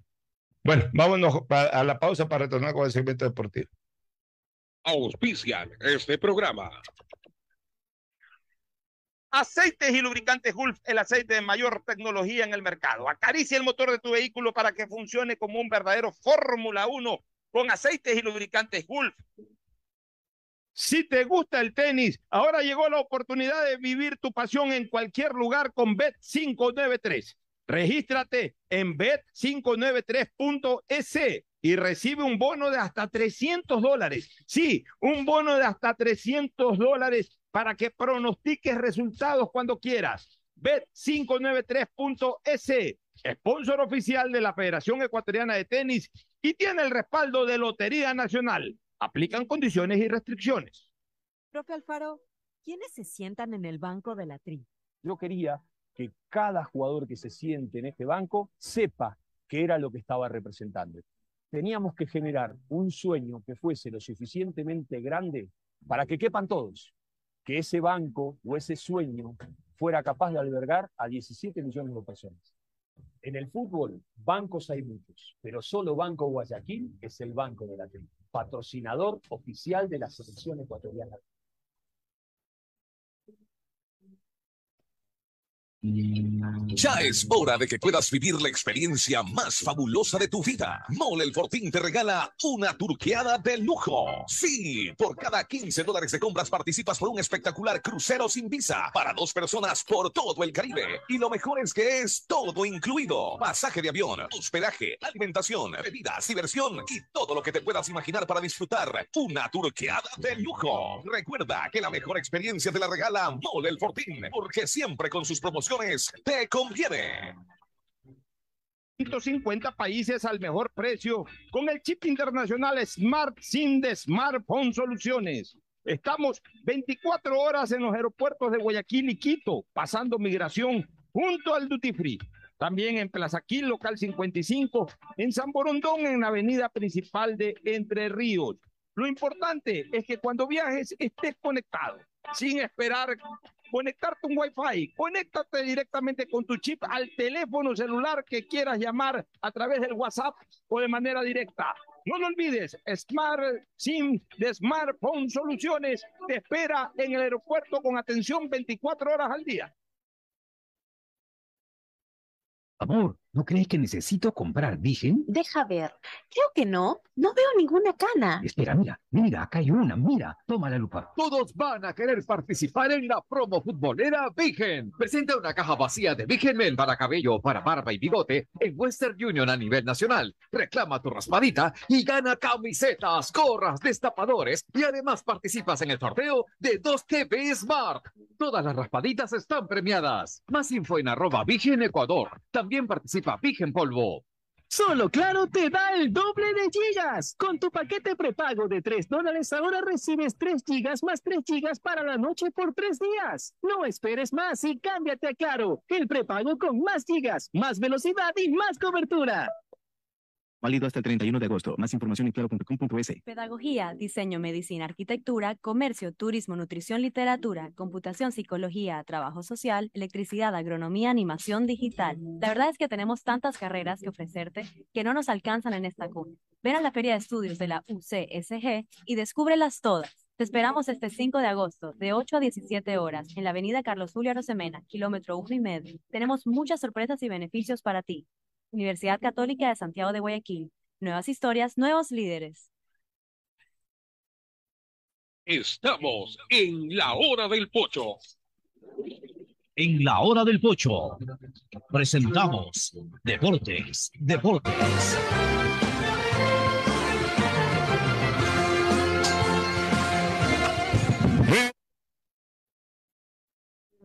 Unas personas que van a ser entrevistadas hoy, ¿no? Bueno, ya eh, será para otro momento. Vamos al segmento deportivo, mi querido Fernando Edmundo Flores Marín Floma. Comencemos haciendo nuestra polla de, de la Champions. De la- ah, también hagamos Bet 593. Ok. A ver, ¿qué, qué polla quieres hacer de la Yo Champions? quiero leer, digamos cuáles son los que nosotros creemos, tú y yo, que, que van a clasificar en cada uno de los grupos de Champions. A ver. En el grupo A, Ajax, Liverpool, Rangers y Napoli. Para mí clasifican Ajax y Liverpool. A ver, coincidimos. En el grupo B, Oporto, Atlético de Madrid, Bayer Leverkusen y Brooks. Bueno, voy por el Bayer Leverkusen por Piero Hincapié incluso y creo que el otro que va a clasificar es el Atlético de Madrid. Este Brooks este es el Brujas y aquí juega otro ecuatoriano. ¿Cuál? Joel Quiñones. Ya, pero, ya, pero ahí va a clasificar el Bayer Leverkusen. Yo, yo estoy de acuerdo que son el, el Atlético de Madrid y el Bayer Leverkusen. En el grupo C. Vamos a ver si el Atlético de Madrid, yo, yo creo que ya se cerró el libro de pases, pero andaba atrás de Cristiano Ronaldo. A lo mejor en la reapertura del libro de pases ya en diciembre, enero, por ahí lo terminan contratando. El problema es lo que pide el, eh, Cristiano. Ya que ya debería de bajarse. Mira, Cristi- Si quiere jugar Champions, debería Sí, de bajarse. e- e- eso sí lo debe tener claro Cristiano. Cristiano, a ver, para Messi y Cristiano se acaba el ciclo dorado con el Mundial. Sí. O sea, ahí se les acaba el ciclo dorado. O sea, ya, eh, eh, digamos, eh, el, el first class de ambos llega al Mundial. En el Mundial van a ser la principal atracción. Voy a hacer una fuerza suprema para que cualquiera de los dos gane el Mundial. Me encantaría o que lo gane CR7 o que lo gane Messi para que queden consagrados como, como ahí sí ya a pelear el título de mejor futbolista de la historia. Si Messi gana el campeonato del mundo, para mí ahí sí ya tiene la autoridad total para decirle a Maradona soy más y hasta para pelearle al mismo Pelé y decir también soy más que Pelé. Porque mira, eso de tres títulos, eso, eso para mí ya no es determinante ni desequilibrante. El título mundial En sí. realidad fueron dos. Y, y aparte de dos, Porque jugó un mundial prácticamente no Ya. jugó. Y aparte de dos, mi querido Fernando, puede ganar dos, pues también yo puedo decir de que Pelé no fue la figura excluyente, por lo menos del primer mundial, porque ahí lo compartió con Garrincha. Y en el segundo mundial fue la principal figura, pero era una maquinaria de fútbol que tenía al lado, Tostado, Rivelino, etcétera. Maradona disputó cuatro mundiales solo prácticamente. O sea, primer mundial lo disputó con gente que ya venía del mundial del 78 porque venía muy desgastada. El mundial de México 86 lo ganó eh, Maradona en medio campo para adelante y para atrás defiende los goles, defiende, lo, defiende el arco. Eh, eh, Eso fue Argentina en el 86. En el 90, ahí Maradona, con su personalidad más que con su fútbol, llevó a un mundial. Y en el 94 que andaban bien, le inventaron esto del doping, porque para mí se lo inventaron. O, o por un error de procedimiento de Maradona que usó, para, eh, usó efedrina para, para el tema nasal, para el tema gripal. Y, y bueno, eh, por ahí le, le, buscaron la salida para, para sacarlo del mundial, porque a Maradona lo querían sacar del mundial. O sea, Maradona ya era un, una piedra en el zapato para la FIFA. Esa es la verdad. Yo estuve en ese mundial. Fue mi primer mundial y yo le di mucha cobertura a ese tema.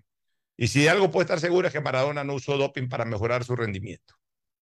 Que además estaba en óptimas condiciones. Maradona se había recuperado físicamente, futbolísticamente. Se había mandado un golazo contra Grecia. Había jugado un gran partido contra Nigeria. O sea, estaba, eh, estaba jugando mejor Maradona en el Mundial del 94 que incluso en el mismo Mundial del 90, porque estaba físicamente mejor. En el Mundial del 90 andaba con un tobillo que parecía de elefante.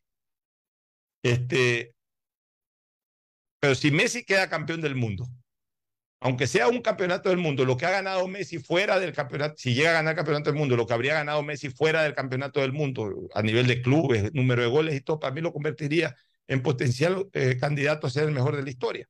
Y lo mismo CR7. Y en CR7 sería más meritorio que sea campeón del mundo con una selección de segundo nivel como la selección de Portugal.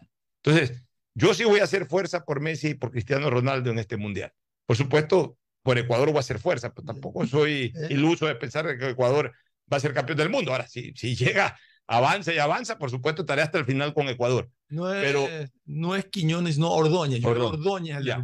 Pero si eh, fuera de Ecuador, a mí me piden eh, quién quiere, quién quisiera yo que gane el mundial, yo diría o Argentina o Portugal. Pero hasta ahí llega. Ya de ahí en adelante, Messi tiene que ir pensando en su retiro, regresar a un equipo argentino, terminar su, su contrato en el Paris Saint Germain y luego ya desembocar en Argentina. Y Cristiano Ronaldo, después del mundial, tiene que ver y pensar cómo jugar eh, la Champions en el equipo que lo pueda acoger con alguna posibilidad. Y si para eso tiene que revisar su salario, pues ya ha ganado demasiado plata, pues ya tampoco todo es plata en la vida. Pero bueno, sigamos con el análisis antes del saludo de Tete Tinoco. Tadeo Tinoco ya está en estudios. Buenos días, Tadeo. ¿Qué tal? ¿Cómo están? Buenos días. Sino que me demoré comprando una piecita del carro. Ya, en no el, te preocupes. en bueno. el grupo C, Ya. Bayern Múnich, Barcelona, Grupo de la muerte. Inter y el Victoria Cise. Ya, mi pronóstico Bet 593 ahí es favorable a la clasificación del PSG. No, no. Perdón, del Bayern del. Bayern Múnich, del Bayern Múnich y del y del Barça Mm, y, eh, mm, o Inter. Yo Inter estoy- de Milán. yo Barcelona no va a pasar. coincido contigo. Más allá de lo de pensé, que, Lewandowski. pensé que íbamos a dis- a discrepar acá, coincido contigo. Yo también voy al Bayern y al Inter. ¿Usted dónde está?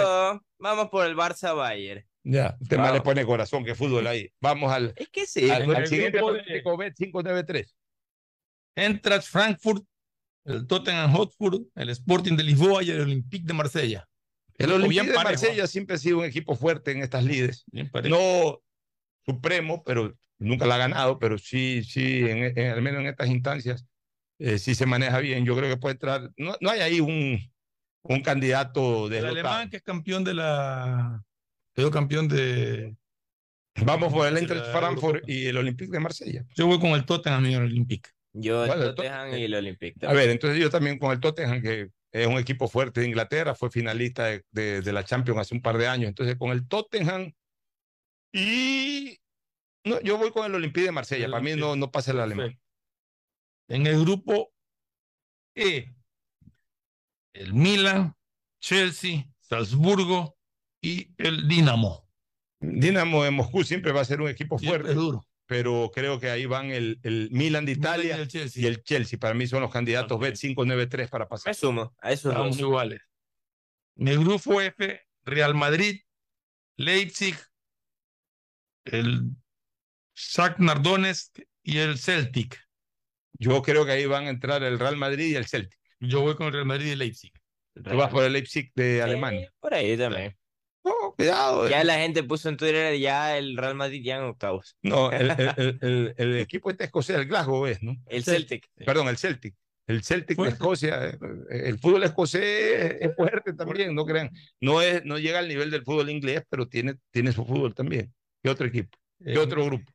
El grupo G, el Manchester City, Sevilla, Borussia Dortmund y el Copenhagen.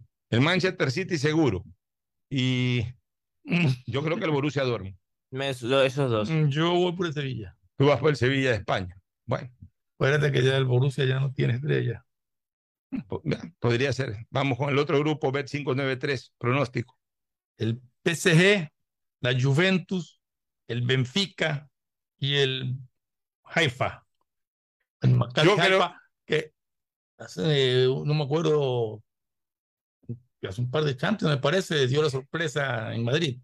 Bueno, pero no todos los días es Santa Lucía, pues, ¿no?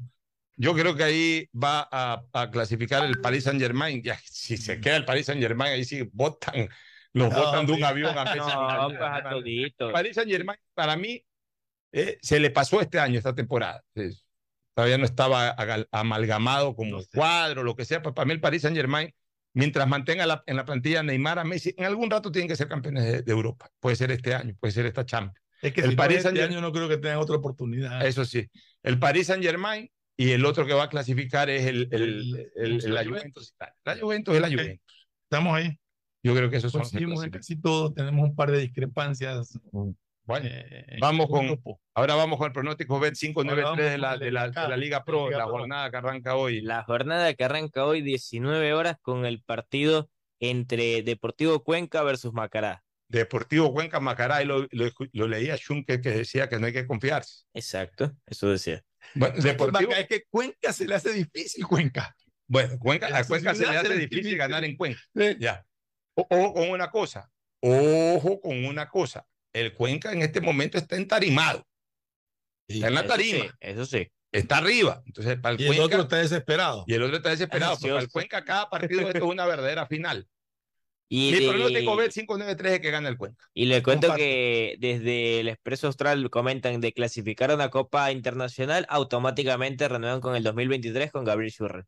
Bueno. Esa es la intención de la dirigencia. Bueno, El sábado 15 horas, Cumbayá versus Delfín, ¿en dónde? en Quito, en el Atahualpa. Para mí, mi pronóstico Bet 593 empate.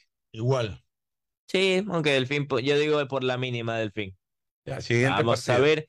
Aucas, Guayaquil City en el Gonzalo Pozo, 17:30 del sábado. Yo voy al Aucas. Para mí, el pronóstico Bet 593. El Aucas anda muy bien y el Aucas está embalado y está ahí. Es, es muy difícil que pierda puntos con, con- con el City, por más que eh, el City también tiene una buena plantilla, y, pero es muy Pero irregular. Pero sobre, so- sobre todo, sabes una cosa, cuando, cuando un club, cuando un equipo anda embalado y está enrutado en pelear un objetivo, es muy difícil que puede, sí, se- y se han dado muchas veces, pero, pero es, es- es en todo caso muy difícil que derroche Ah, eh, claro. este tipo de posibilidades. Por ahí pierde puntos con, con un rival un poco más complicado, pero este tipo de partidos suele ganarlo cuando un equipo anda así. Yo creo que el Aucas gana. Mi pronóstico Bet 593 es triunfo del Aucas. El Aucas gana. Bueno, estaremos pendientes. El Aucas va a tener una ausencia para aquel partido, pues, de entre los suspendidos a raíz del incidente con Macará, eh, tiene a, de baja a un jugador que se trata de Víctor Figueroa. Ah, no va Figueroa. No va Figueroa y tampoco va a estar Richard Mina, que es el lateral por derecha. ¿Qué pasó con lo de Figueroa? es- Lo expulsaron. Le fue por expulsado Por la por doble. expulsión de sí, Figueroa. Sí. exactamente. Pero no tiene a Sergio, tiene a López. Tiene al negro López. O sea, tiene plantel. Tiene plantel, pero bueno, ahí son las principales. Pero Sí pesa Figueroa. siempre pesa, Pesa bastante. Eso, esa era la Pesa principal bastante. novedad en lo que es Aucas. Y luego la jornada del sábado se cierra 9 de octubre versus Emelec, 20 horas en Los Chirijos. En el estadio de los Chirijos de Milagro 9 de octubre, o sea, 9 de octubre es local. Sí, de local. octubre está ¿Va Milagro? desesperado, último en la tabla. Mi Y pronóstico, ansioso. mi pronóstico bet Emelec 5, también desesperado porque sabe que no puede. mi pronóstico bet 593 es empate ahí. No le veo fácil el panorama Yo también le pongo empate. por la desesperación de Pelé. Yo voy con el corazón. Emelec. Tú vas con el corazón, está bien. Este, pero lo veo, eh, eh, lo veo complicado porque 9 va a jugarse la vida. Exacto. Y 9 tiene plantela. Sí, Tiene plantel, pero el tema es que no se encuentra.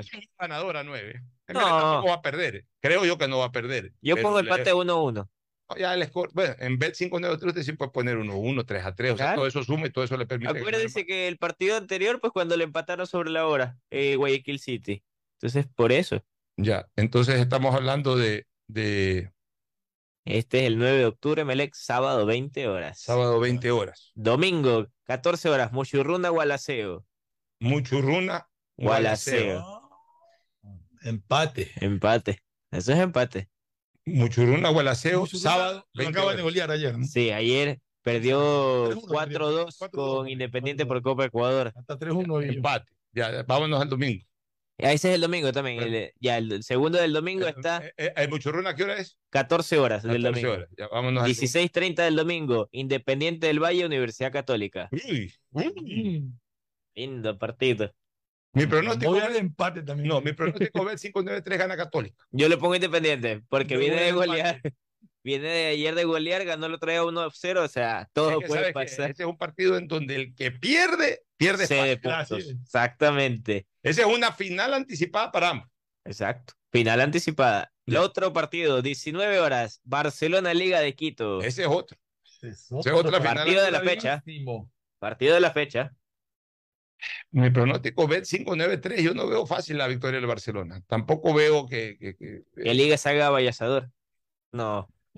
Partido. A ver, si, si pensara con, el, con, el, con la razón, te podría apostar bet 5-9-3 al empate, pero voy a aplicar un poquito la de Fernando Flores. Voy a, voy a apostar con el corazón, así que apuesto por Barcelona. Está bien cerrado ese partido. Yo le pongo empate. ¿Tu pronóstico bet 5-9-3? Lo que estoy seguro es que Liga no gana. No Ahí está entre el triunfo de el Barcelona el triunfo de empate. Barcelona y el empate tuyo todavía. Pero mm, vamos a creer en Barcelona. Bueno, Ya. Y el lunes se cierra en Ambato, técnico universitario recibiendo Orense, 19 horas. ahí yo creo en mi pronóstico bet 5-9-3 que gana técnico. Técnico está en este momento en el, Yo también creo que gana técnico. en el mal mejora y vive o en el mal mejora y muere. Sí, una de dos. Sabe que tiene que salir, O sea, que terminar tiene- de salir. Tiene que terminar de salir, porque donde ahí clava, se va, Sí, para, se va para la B. Pero donde gana ese partido técnico universitario, lo, lo complica nueve, si que nueve no gana y dependiendo de lo que pase con Macará, porque la pelea va a ser entre los dos equipos ambateños y nueve. Porque de ahí, ¿cómo está la tabla? Veamos un poquito A de la ver, un tabla. poco la posición. tabla no De estaba. Octubre está último con 14 y el técnico creo que ya está en 17. Déjame ver la tabla de 18. posiciones, Y la tendría que ver el acumulado. Usted tiene el acumulado. Aquí la tenemos la acumulada, permítame. La- la- las tres últimas posiciones del acumulado. A ver, permítame que aquí justo la estamos Porque sacando. estoy seguro que Nueva Octubre A tiene ver. 14 puntos. En la acumulada, Pero- eh, sí, no, pues, no se equivoca Fernando. En último lugar, 9 de octubre, con 14 menos 13 de gol Qué diferencia. mala producción de nueve en campeonato. Sí. Pero, pero- pero- pero paremos un ratito ahí. 9 tiene un partido pendiente. Está el partido del fin de semana con Católica, que fue suspendido por el tema del arbitraje. Todavía tres- hay tres ¿En dónde? partidos pendientes. Eh, eso fue en la capital. Iba a Que estar no se programado. Que no se- Sí, que no o sea, se jugó. tampoco es que puedes decir Recordemos va a que ganar hay- tres puntos. Ya, pero puedes decir que va a ganar tres puntos Católica con eso. El, ante- el Que que digamos está- que nueve va a ganar tres puntos. Pues tenía el partido pendiente. el otro que está en el decimoquinto lugar es Macará, con 16 menos 13 de gol diferencia. Y en el, 16. en el 16. decimoquinto. Deci- en el decimocuarto. Decimocuarto, Cumbayá, 18 menos 16. Los mismos 18 que tiene técnico, Técnico, universitario en decimotercer puesto. Ya, entonces el técnico ahorita tiene que ganar para irsele desprendiendo a Cumbayá. para terminar, para terminar de salir. Porque su inmediato, el que está arriba de ellos es Orense, justamente ¿Cuántos su rival. tiene el octavo de la tabla? El octavo de la, plan- eh, de la tabla, que es Delfín, tiene 29 menos 6. Está muy- Están lejos, están lejos. ¿Y Orense cuánto tiene? acá. 24 menos 1 en el décimo. ¿Y cuánto tiene técnico? Tiene 18. No, entre 18 son 6 puntos, son dos partidos y faltan 6 o 7. No, Eh, Orense no tiene peligro. No, ahí, no, No, ahí la- ya Orense perdió. ahí los que están en zona real de riesgo son 9 que está último, Macará, Macará, que está penúltimo, Guadalajara, Cumbayá y Cumbayá técnico. Esos son los cuatro que Técnico ahorita están está ahí. luchando para zafarse de Cumbayá y, y de Macará. Ujú. Y 9 tendrá que comenzar a acumular Ahora- puntos para, para dejar finalmente abajo a ¿Cuáles Macará y son a los Cumbayá. partidos pendientes que quedaron? A ver, los partidos pendientes que quedaron estaba En Melec Cuenca. Cuenca, 9, de octubre, Católica, Católica 9 de 9, octubre y Delfín Muchurruna. Ese era el O sea, otro. que el único de los complicados ahí abajo que tiene partidos pendientes nueve. Sí, Eh, y no. ya- sí, Delfín Muchurruna, Católica 9 y Emelec Cuenca. Esos son los eh, suspendidos. Nos vamos a una pausa y volvemos. El siguiente es un espacio publicitario apto para todo público. Bet593.es Ace dentro y fuera de la cancha con Bet593.es. Diviértete y gana con pronósticos en tenis y miles de eventos deportivos. Bet593.es, sponsor oficial de la Federación Ecuatoriana de Tenis, con el respaldo de Lotería Nacional. Aplican condiciones y restricciones. Bet593.es. Lo viven ellos, lo juegas tú. Viaja conectado con Internet a más de 150 países al mejor precio con el chip internacional Smart SIM de Smartphone Soluciones. Estamos 24 horas en los aeropuertos de Guayaquil y Quito, pasando migración junto al Duty Free. También en Plaza Quil, local 55, en San Borondón, en la avenida principal de Entre Ríos. Lo importante es que cuando viajes estés conectado, sin esperar conectarte un Wi-Fi. Conéctate directamente con tu chip al teléfono celular que quieras llamar a través del WhatsApp o de manera directa. No lo olvides, Smart SIM de Smartphone Soluciones te espera en el aeropuerto con atención 24 horas al día. Ecuagen, medicamentos genéricos de calidad y confianza a su alcance. Ecuagen, una oportunidad para la salud y la economía familiar. Consuma genéricos Ecuagen. Pedagogía, diseño, medicina, arquitectura, comercio, turismo, nutrición, literatura, computación, psicología, trabajo social, electricidad, agronomía, animación digital. La verdad es que tenemos tantas carreras que ofrecerte que no nos alcanzan en esta cuna. Ven a la Feria de Estudios de la UCSG y descúbrelas todas. Te esperamos este 5 de agosto, de 8 a 17 horas, en la avenida Carlos Julio Arosemena, kilómetro 1 y medio. Tenemos muchas sorpresas y beneficios para ti. Universidad Católica de Santiago de Guayaquil. Nuevas historias, nuevos líderes. Tu mejor jugada siempre será divertirte con Bet593. Pronósticos deportivos y juegos en línea. Regístrate ahora en Bet593.es y recibe un bono de hasta 300 dólares para que empieces a pronosticar. Bet593, sponsor oficial de la Federación Ecuatoriana de Tenis, con el respaldo de Lotería Nacional. 593.es. Lo viven ellos, lo juegas tú. Aplican condiciones y restricciones. Programas. La empresa pública DACE trabaja por el bienestar de la comunidad. Generación Digital apoya a los jóvenes en su vida académica y profesional con una tablet con teclado Bluetooth, protector y ranura para chip. Maestros ejemplares capacita a los docentes y directivos de la ciudad para que puedan brindar educación de calidad. Las becas de excelencia académica construyen nuevas oportunidades para nuestros estudiantes. El albergue municipal Volver a Soñar brinda esperanza a personas sin hogar que tienen la oportunidad de salir adelante. Estos son algunos de los programas de la empresa pública DACE, que han beneficiado a más de un millón de personas que ahora pueden superarse. Alcaldía de Guayaquil. ¿Cómo medimos el progreso de un país? Podemos empezar midiendo los kilómetros que junto a Electrocables hemos recorrido, en los que hemos construido grandes logros que hoy nos acompañan, iluminando los caminos del desarrollo, dando calidad y seguridad a la energía, que ha llevado a Electrocables a obtener las certificaciones más exigentes. Arrancamos con una convicción y un compromiso. Y hoy Electrocables cumple orgullosamente 40 años haciendo las cosas bien. Thank you. Ya es hora de que puedas vivir la experiencia más fabulosa de tu vida. Mole el Fortín te regala una turqueada de lujo. Sí, por cada 15 dólares de compras participas por un espectacular crucero sin visa para dos personas por todo el Caribe. Y lo mejor es que es todo incluido. Pasaje de avión, hospedaje, alimentación, bebidas, diversión y todo lo que te puedas imaginar para disfrutar una turqueada de lujo. Recuerda que la mejor experiencia te la regala Mole el Fortín, porque siempre con sus promociones te. La alcaldía colabora con la ciudad. Por eso nuestros agentes metropolitanos, ATM y bomberos se suman a la policía y militares, recorriendo la ciudad a través de nuestro plan Pumas, puntos municipales de acción y seguridad. Hemos levantado operativos en toda la ciudad, protegiendo restaurantes, comercios y puntos estratégicos para mitigar la delincuencia. Este plan se suma a las actuales acciones que hemos venido desarrollando con el objetivo de cuidar siempre de tu seguridad, la de tu familia, tu barrio y de toda la ciudad. Tu seguridad es primero. Alcaldía de Guayaquil. Amor, ¿no crees que necesito comprar Vigen? Deja ver.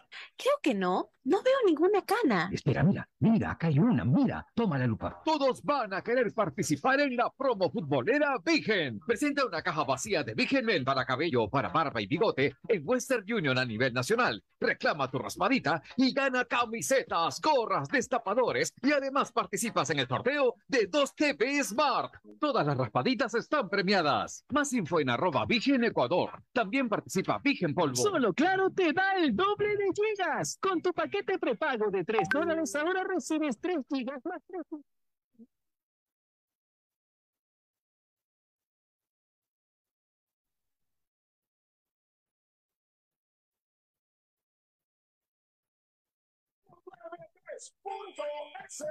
Si te gusta el tenis, ahora llegó la oportunidad de vivir tu pasión en cualquier lugar con Bet593. Regístrate ahora en bet593.es y recibe un bono hasta de 300 dólares para pronosticar resultados en miles de eventos deportivos. Bet593.es, sponsor oficial de la Federación Ecuatoriana de Tenis, con el respaldo de Lotería Nacional. 593.es.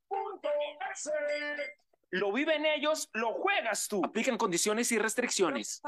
¿Cuál es la importancia del banco para la selección? Desde este banco plantamos la semilla de un sueño. Cuando uno llega a su hogar, ve a su familia, mira para atrás y ve que todo el sacrificio no fue en vano.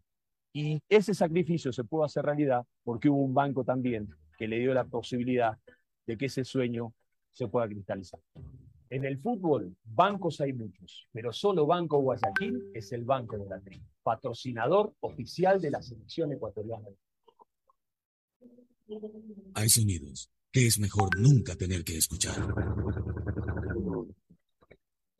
Porque cada motor es diferente.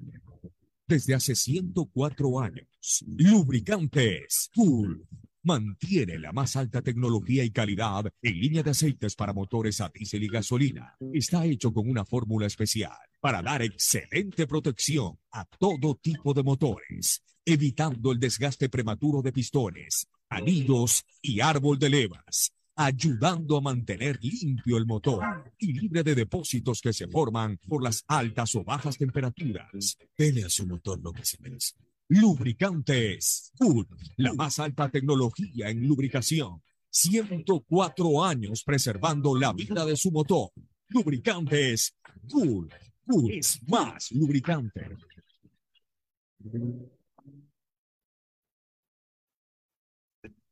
Fin del espacio publicitario. Usted está escuchando un programa de opinión, categoría O, apto para todo público. Muy bien, vamos de lleno ya a la jornada, al partido de Barcelona Liga, partido decisivo, vital. ¿Qué novedades hay en Barcelona? Antes de eso, comentarle que ya está en el Estadio Monumental eh, el presidente de la República, Guillermo Lazo, la alcaldesa Cintia Viteri, también el presidente de la Comebol, Alejandro Domínguez, para la firma del convenio de la final única. Bueno, con eso yo creo que queda absolutamente certificado de que Guayaquil va a ser la sede. Eh, Estos brasileños, la verdad es que no, no solamente los brasileños, bueno, el abogado del Chile brasileño también, pero realmente se han dedicado ahora a fastidiar por todo, todo quieren impugnar, quieren sacar es, provecho. es de- increíble. Mira, yo, yo sí creo una cosa, que si esto va a seguir así, deben eliminar esto de las finales únicas. O sea, si Sí, esto va a significar de que irrespeten la rotación legítima bajo el criterio de, de- de- de sede única, porque, aclaro, como vemos en semifinales que hay tres brasileños y un argentino, entonces para que no viajen a este Ecuador, para que la gente eh, boicoteemos Guayaquil para que nos pongan la final aquí en Recife o nos pongan la final aquí en, en, eh, en Porto Alegre o en cualquier lado. No, O sea que si mañana la final es en Río Janeiro o en Buenos Aires y le toca jugar un equipo ecuatoriano con un equipo colombiano, también van a decir, no, boicoteamos. No, boicoteemos para que jueguen aquí. No, Claro. No, por favor, o sea, eh, ya, ya seamos serios. Eh, eh, Como es en Europa, en Europa se, se define una, una, una sede única y, y- y todo el año esa sede única se prepara para, para recibir a- a- al público, para recibir el evento y todo el mundo rumbo a, eh, rumbo a, o sea, se promociona Y incluso las la ciudades ciudad. promocionan e invierten en la promoción. El Real Madrid no anda pendiente que si eh, llega a jugar una final, que la final se juegue en Sevilla. No, pues. Eh, o si- ¿Cuántas ve- no han jugado a veces? eh, eh, en un par de ocasiones no han jugado en estos últimos años una final el Madrid con el Real Madrid con el Atlético de Madrid. Y no han Jugaron estado. en Lisboa, me parece. En Lisboa, Lisboa, en la de Lisboa 2018. Lisboa Y la otra me parece que fue en Roma o no, no me Hubo acuerdo. otra que jugó el, O en, el Real o Madrid, en, no me o- en- Amsterdam. Ya, pues, no andan, que- como parece que vamos a clasificar los españoles, entonces que la final sea en Sevilla. No, pues, No, pues, o sea, ya se respeta. Si vamos a mantener esto de las finales únicas, que se respete. No que anden molestando de que de repente volaron 10 mosquitos y, ah, porque hay 10 mosquitos volando, eh, debe cambiarse la sede. Y esta creo que ha sido ¿Acaso- la más polémica. ¿Acaso en Río de Janeiro no matan? ¿Acaso no hay delincuencia en las favelas? ¿Acaso no hay también sicariato? yo creo que eso fue más pretexto que otra cosa. Ese periódico mal, malhadado de, de Brasil, que es el que anda todo haciendo escándalo, hay un periódico brasileño que anda haciendo escándalo de todo. O sea, ya respete, pues señores. Respeten a la ciudad. Y verá que serán los primeros en acreditarse y querer estar cubriendo aquí la final. Para a pesar de toda la crítica, estarán aquí en Bueno, Guayaquil. ya en todo caso queda todo certificado. Sí, Ahora eso sí. Vámonos con El ah, posible 11 de Barcelona. Javier Burray en el arco, como lo decíamos ayer, línea de tres en el fondo. Rodríguez, Aymar Sosa. Por derecha, Adonis Preciado, Michael Carcelén, Bruno Peñatares, Jonathan Perlaza, Damián Díaz, Fidel Martínez y John Jairo a Cifuentes. ver, vamos despacio. Vamos despacio. En el arco, Burray. Burray. En la defensa, Alviar, eh, Alviar, Eh. Rodríguez, eh, Aymar, Aymar, y Sosa. Rodríguez, Paco y Sosa. Y Sosa. Tres. Los tres defensores ¿Qué eh, tiene? digamos, con experiencia que tiene Barcelona. Ya, en el medio campo, vamos despacito del medio campo. A Volantes derecha, centrales, no, ya, volantes, centrales, centrales. Piñatares, Con Carcelén. Carcelén, ya. Sí. Por derecha, Adonis Preciado. por izquierda, Jonathan Perlaza. ya. En el centro, Damián Díaz con Fidel ya, Martínez. Damián Díaz, Fidel Martínez, media punta y punta Cifuentes. Buen equipo. John Jairo. Es el casi el mismo once que puso la semana anterior. No está Pedro Pablo ni Leonay Sousa porque no se recuperaron. ¿Sabes por qué me 100%. gusta este equipo? ¿Por qué? Ya les voy a decir por qué me gusta este equipo, por lo menos para jugar en casa. Porque la- la- hay que dar reflexiones tácticas sobre el tema. Me gusta este equipo porque Barcelona hoy no goza del privilegio de tener los marcadores de punta que tuvo hasta, hasta hace dos años atrás, eh, Cierto. como fueron Byron Castillo y Pineida, que los dos eran verdaderos cuchillos para, para, eh, para atacar. Eran dos cuchillos, dos puñales que tenía Barcelona por las bandas. Pineda tenía Caicedo, Abeider Caicedo. Hubo Bader Caicedo, pero hablemos de Pineida y hablemos de, de, de, de Byron Castillo, cuando además los dos estaban en sus mejores momentos. No. Este, eh, el año que Barcelona fue campeón, Castillo y Pineda pasaron por un gran momento, el año 2020. Entonces eran verdaderos cuchillos en, en lo ofensivo y en lo defensivo, los dos pasaron también por un muy buen momento. O sea, fueron marcadores de puntas completos. Fueron largos el 2020 los dos mejores marcadores de punta del campeonato nacional. Entonces, cuando tú tienes a los dos mejores marcadores de punta del torneo, tienes que jugar con línea de cuatro, pues no los puedes desaprovechar, no los puedes banquear. Hoy, los dos marcadores de punta del Barcelona muestran un nivel deficitario. Velasco, eh, ya por edad y por todo, Velasco ya es un jugador que pasa a los treinta y pico de años, ya no es el Velasco de antes. Pues Velasco en algún momento fue un gran marcador de punta, mediados de la década pasada. Gran época fue en el Deportivo Quito. No, en Barcelona De también. Barcelona ¿eh? también cuando llegó. época fue en el Deportivo Quito. Claro, ahí Por eso motivó que Barcelona lo contratara. Pero también en Barcelona 2014, 2015, 2016 hizo buenas temporadas, Velasco. Pedro Pablo, Vel- Pedro Pablo es, ¿no? Sí, Pedro Pablo. Pay per view. Pay per view ya. Pay per view eh, no está pasando por un buen momento. Y lo de Leonel Quiñones como lateral también es deficitario. También. Mejor se ha acomodado en algún momento que lo hicieron jugar de back izquierdo, eh, de central izquierdo, respondió mejor que cuando se lo ha puesto en marcador izquierdo. Entonces, si los dos marcadores de punta de hoy están actuando deficitariamente, lo correcto es que Barcelona arme línea de tres con, con Aymar, con Paco y con Sosa. ¿Para qué? Para que con dos volantes que contengan adelante para reforzar el trabajo de la línea de tres, que son Piñatares y Carcelén, que seguramente va a jugar un poquito más retrasado, tener más bien como aleros a dos jugadores rápidos, punzantes, que levantan buenos centros, especialmente Perlaza, y tener a, su triángulo ofensivo, el Quito Díaz para armar, Fidel Martínez para llegar y Cifuentes para definir. O sea, a mí me parece, me gusta este esquema de Célico, me parece que eh, por lo menos tiene mucha lógica táctica. Es un esquema ordenado y es que más que nada es cómo se ha venido trabajando el cuadro de Barcelona. Y cómodo el otro día lució. Jorge Célico explicó el porqué de que no tenía laterales fijos. Dijo, me toca cambiar y lo hicieron bien. Bueno, este, ¿qué otra novedad? Liga, ¿cómo En viene? el caso de Liga de Quito estarán con eh, Alexander Domínguez en el arco, el Choclo Quintero por derecha, Franklin Guerra, Zair Romero nuevamente sería como lateral. Ahí está la principal Como central. Pero como lateral. De central pasa a lateral izquierdo. Será el cuarto partido que Subeldía lo ¿Quién pone. juega el otro- ¿Cuál es el, otro central? Eh, Moisés Corozo con Franklin Guerra, los dos centrales y Romero a la izquierda. Él es Ya ha jugado algunos. ya- cuarto partido va a ser. ya jugado. Sebastián González, Ezequiel Piovi y estaré aquí el jugador Ángel González, Dani Luna, Alexander Alvarado y la única duda que había por un choque que tuvo en el entrenamiento Molina. con Molina es que tendría puntos eh, eh, en la ceja, pero dijeron que sí está apto para jugar con el 11. O sea, va con todo liga. Si no está Molina, estaría en Angonó. No estaría Juan Luis Anagono, pero esas son las principales novedades en el caso de Liga y su posible 11. Bueno, vamos con Emelec, nueve novedades. En el cuadro de Melec, eh, las novedades son pocas. eh, la duda, más que nada, era quién la creación, a quién colocaban en la creación por parte de poner en el cuadro azul si era Alexis Zapata o José Francisco Ceballos. Se estaría yendo por Alexis Zapata de lo último que se pudo conocer en el cuadro azul. Es cuando mejor ha rendido Melé cuando ha jugado con Zapata. Exactamente. Y de ahí el 11 eh, se mantendría de la misma manera con la ausencia aún de Dixon Arroyo. Le comento algo cómico. Roberto Garcés en lugar de. Le comento algo cómico. Él pensaba que ya iba a poder jugar con 9 de octubre, porque dijo, ya cumplí mi suspensión. Pero le dijeron Dixon, pero no se pudo jugar el partido. ¿Cómo va a cumplir su suspensión? Dice, ay, cierto. Entonces, Sí, él pero, estaba pero cons- la cumple ahora y podrá jugar contra el Cuenca. Correcto. Pero él ya estaba pensando en jugar el día de mañana. Claro, tomando en cuenta el partido. Tomando en cuenta el partido. La suspensión cuando sea el partido. con Cuando sea el partido, exactamente. Eso fue una parte cómica del volante 5 del club Sport Emelec. Entonces, En todo el caso, iría con Ortiz. ¿Quién iría? Ortiz, ¿Romar o eh, Carabalí?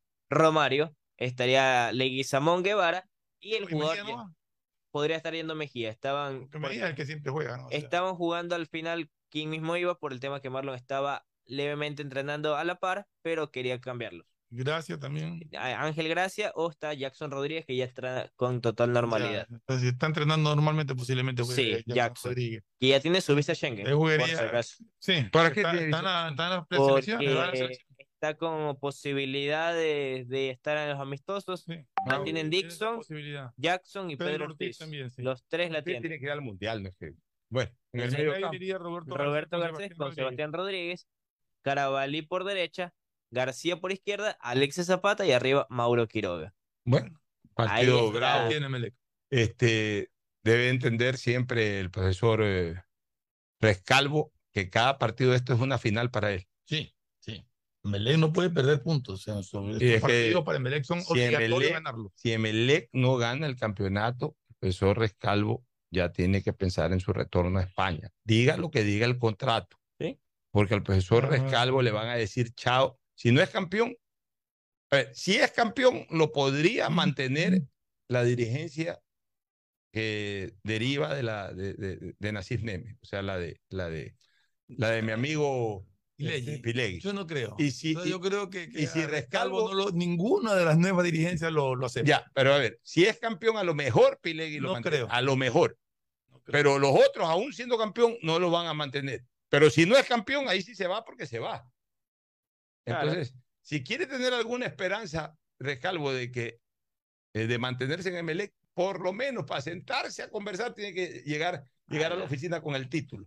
Aquí Si no llega con el título, ni se acerca a conversar. Llame de España y diga que, eh, por favor, eh, se rescinda el contrato, obviamente, desde el punto de vista que más le favorezca económicamente, pero, pero olvídese de, de- de- de que no, que tengo un contrato, que tengo que quedarme un año más. Si, si el profesor Rescalvo fuera consecuente con el, con el presidente Neme, ni siquiera haría ese problema, si es que no es si campeón, sino que debería irse. Si fuera consecuente, ya se hubiera ido. Bueno, no, porque por último, ¿sabes qué? Ok, dame esta última oportunidad. Independientemente Claro. de cualquier cosa, si no soy campeón, me voy. Eso es ser consecuente. Pero si es que, a pesar de no ser campeón, Consecuente es saber que no ha respondido a las expectativas del club. bueno, Pero si a pesar de no ser campeón quiere mantenerse y obligar a que Melec le mantenga el contrato, lo va a meter en serios apuros, al menos si gana Pilegui, lo va a meter en serios apuros, no a Pilegui, a Neme. Porque Así la gente se le va a cargar a Neme. Y va a tener mal ambiente, que es lo peor. O sea, más de lo que lo tiene ahorita, va a generar mucho más grande. Bueno, en octubre no hay ninguna novedad. No, al momento no se conoce un posible 11 por parte del cuadro de 9. Estarían manteniendo la base. Silvano Estacio dijo con sentimientos encontrados enfrentar este partido. ¿Qué sentimientos encontrados, señor Silvano Porque Estacio? Silvano- ah, pero Pocho, ¿por, por qué te, por qué te enojas? es un jugador que, que hizo toda, Toda su la carrera deportiva toda en la posición. todo, Ya, pero- todo. eh, y ahora está al frente de un equipo. como Fernando. debe. O sea, lo grave sería que su amor por Emelec lo supere. Está diciendo sentimientos encontrados. Estoy dirigiendo un equipo y tengo que ganarle al equipo en el que hice toda mi vida futbolística. Ya, O yo, sea, te- no yo no le veo nada de raro. o sea, yo sí le veo raro. ¿Por qué? Porque el profesional no tiene sentimientos. o sea, ¿en, en qué sentido no tiene sentimientos? A ver, no, tú puedes tener sentimientos de gratitud y ese tipo de cosas. O sea, cuando yo, que me formé en buena parte en, en, en TC Televisión, con el que hice mi primer mundial de fútbol y todo, cuando competí contra TC eh, el año 98 y el año 2002, que en cambio ya fui a cubrir los mundiales por Ecoavisa, acaso yo tenía sentimientos encontrados de que, de que chuzo, va a Eso ser creo que más se vive en el No, fútbol. no, en todos lados. o sea, uno tiene que tener es, Perdóname. ¿sabes cuál es el sentimiento que uno tiene que tener con, con, Son con- casos distintos, Pocho. no sé, pues, Son casos hermano, ¿qué tiene que ver el fútbol con eso? O sea, ¿Cómo yo puedo ser- oye, yo puedo ser Barce- yo soy barcelonista, pero si mañana soy, por ejemplo, ya no te digo director técnico, presidente de Liga de Puerto Viejo, por ponerte un ejemplo, eh, me voy a, a vivir a Manaví, me gusta el fútbol y me nombran presidente de Liga de Puerto Viejo y armo un equipo para pelear el campeonato o lo que sea, y juego contra Barcelona, ¿qué sentimiento de contrario le quiero ganar a Barcelona? Y festejo si que le gano a Barcelona. Bueno, de hecho, yo creo que es la posición de Estacio, de que él quiere ganarle a Melec, pero que Melec es el equipo donde él hizo toda su vida deportiva y a eso se refiere con sentimientos encontrados. Yo no le encuentro nada de malo a lo que dice. Mira, yo un partidazo. Eso, Yo eso te no- digo no una cosa, este, eso es que eh, es, eso deriva, por ejemplo, que en los jugadores de fútbol. Oye, yo me siento irrespetado cuando un jugador no quiere, un jugador de mi equipo no quiere festejar un gol a su ex equipo. Oye, me estás dando una alegría, celebra conmigo esa alegría. O sea, Con no quiero, euforia, con no quiero un jugador que solamente haga un gol, quiero un jugador que sienta la camiseta. Porque te estoy pagando además para eso. Hazme el gol, pero también demuéstrame alegría. O sea, ¿acaso le está faltando el respeto al rival porque le haces un gol? No está faltando el Sin respeto. duda que no. Me está No, no, faltando no, a el respeto. ver, No está faltándole el respeto haciéndole un gol. De hecho, le hacen el gol. Así es. Ya, Está la libertad de festejarlo o no. Ya Yo de metí cambiar el gol, ya te, de ya cerrar. cumplí contigo. Ya, Ahora, para que ir yo no lo cerrando. ya es mi problema. Ya, para ir cerrando con esta parte para los dos, pero el Pocho creo que tiene que cerrar. ¿Le gustó la camiseta de la 3? El azul. Ya. ¿A usted? Me gustó mucho la blanca. La Que además es atípico en la selección ecuatoriana. ¿no? Eso sí, me eso sí. Me encantó el azul. A mí me encantó La, la, la- blanca. la azul parece que tuviera Optimus Prime dibujado. Se parece a la de Alemania. Vamos a, a la última representación al cierre. Auspician este programa.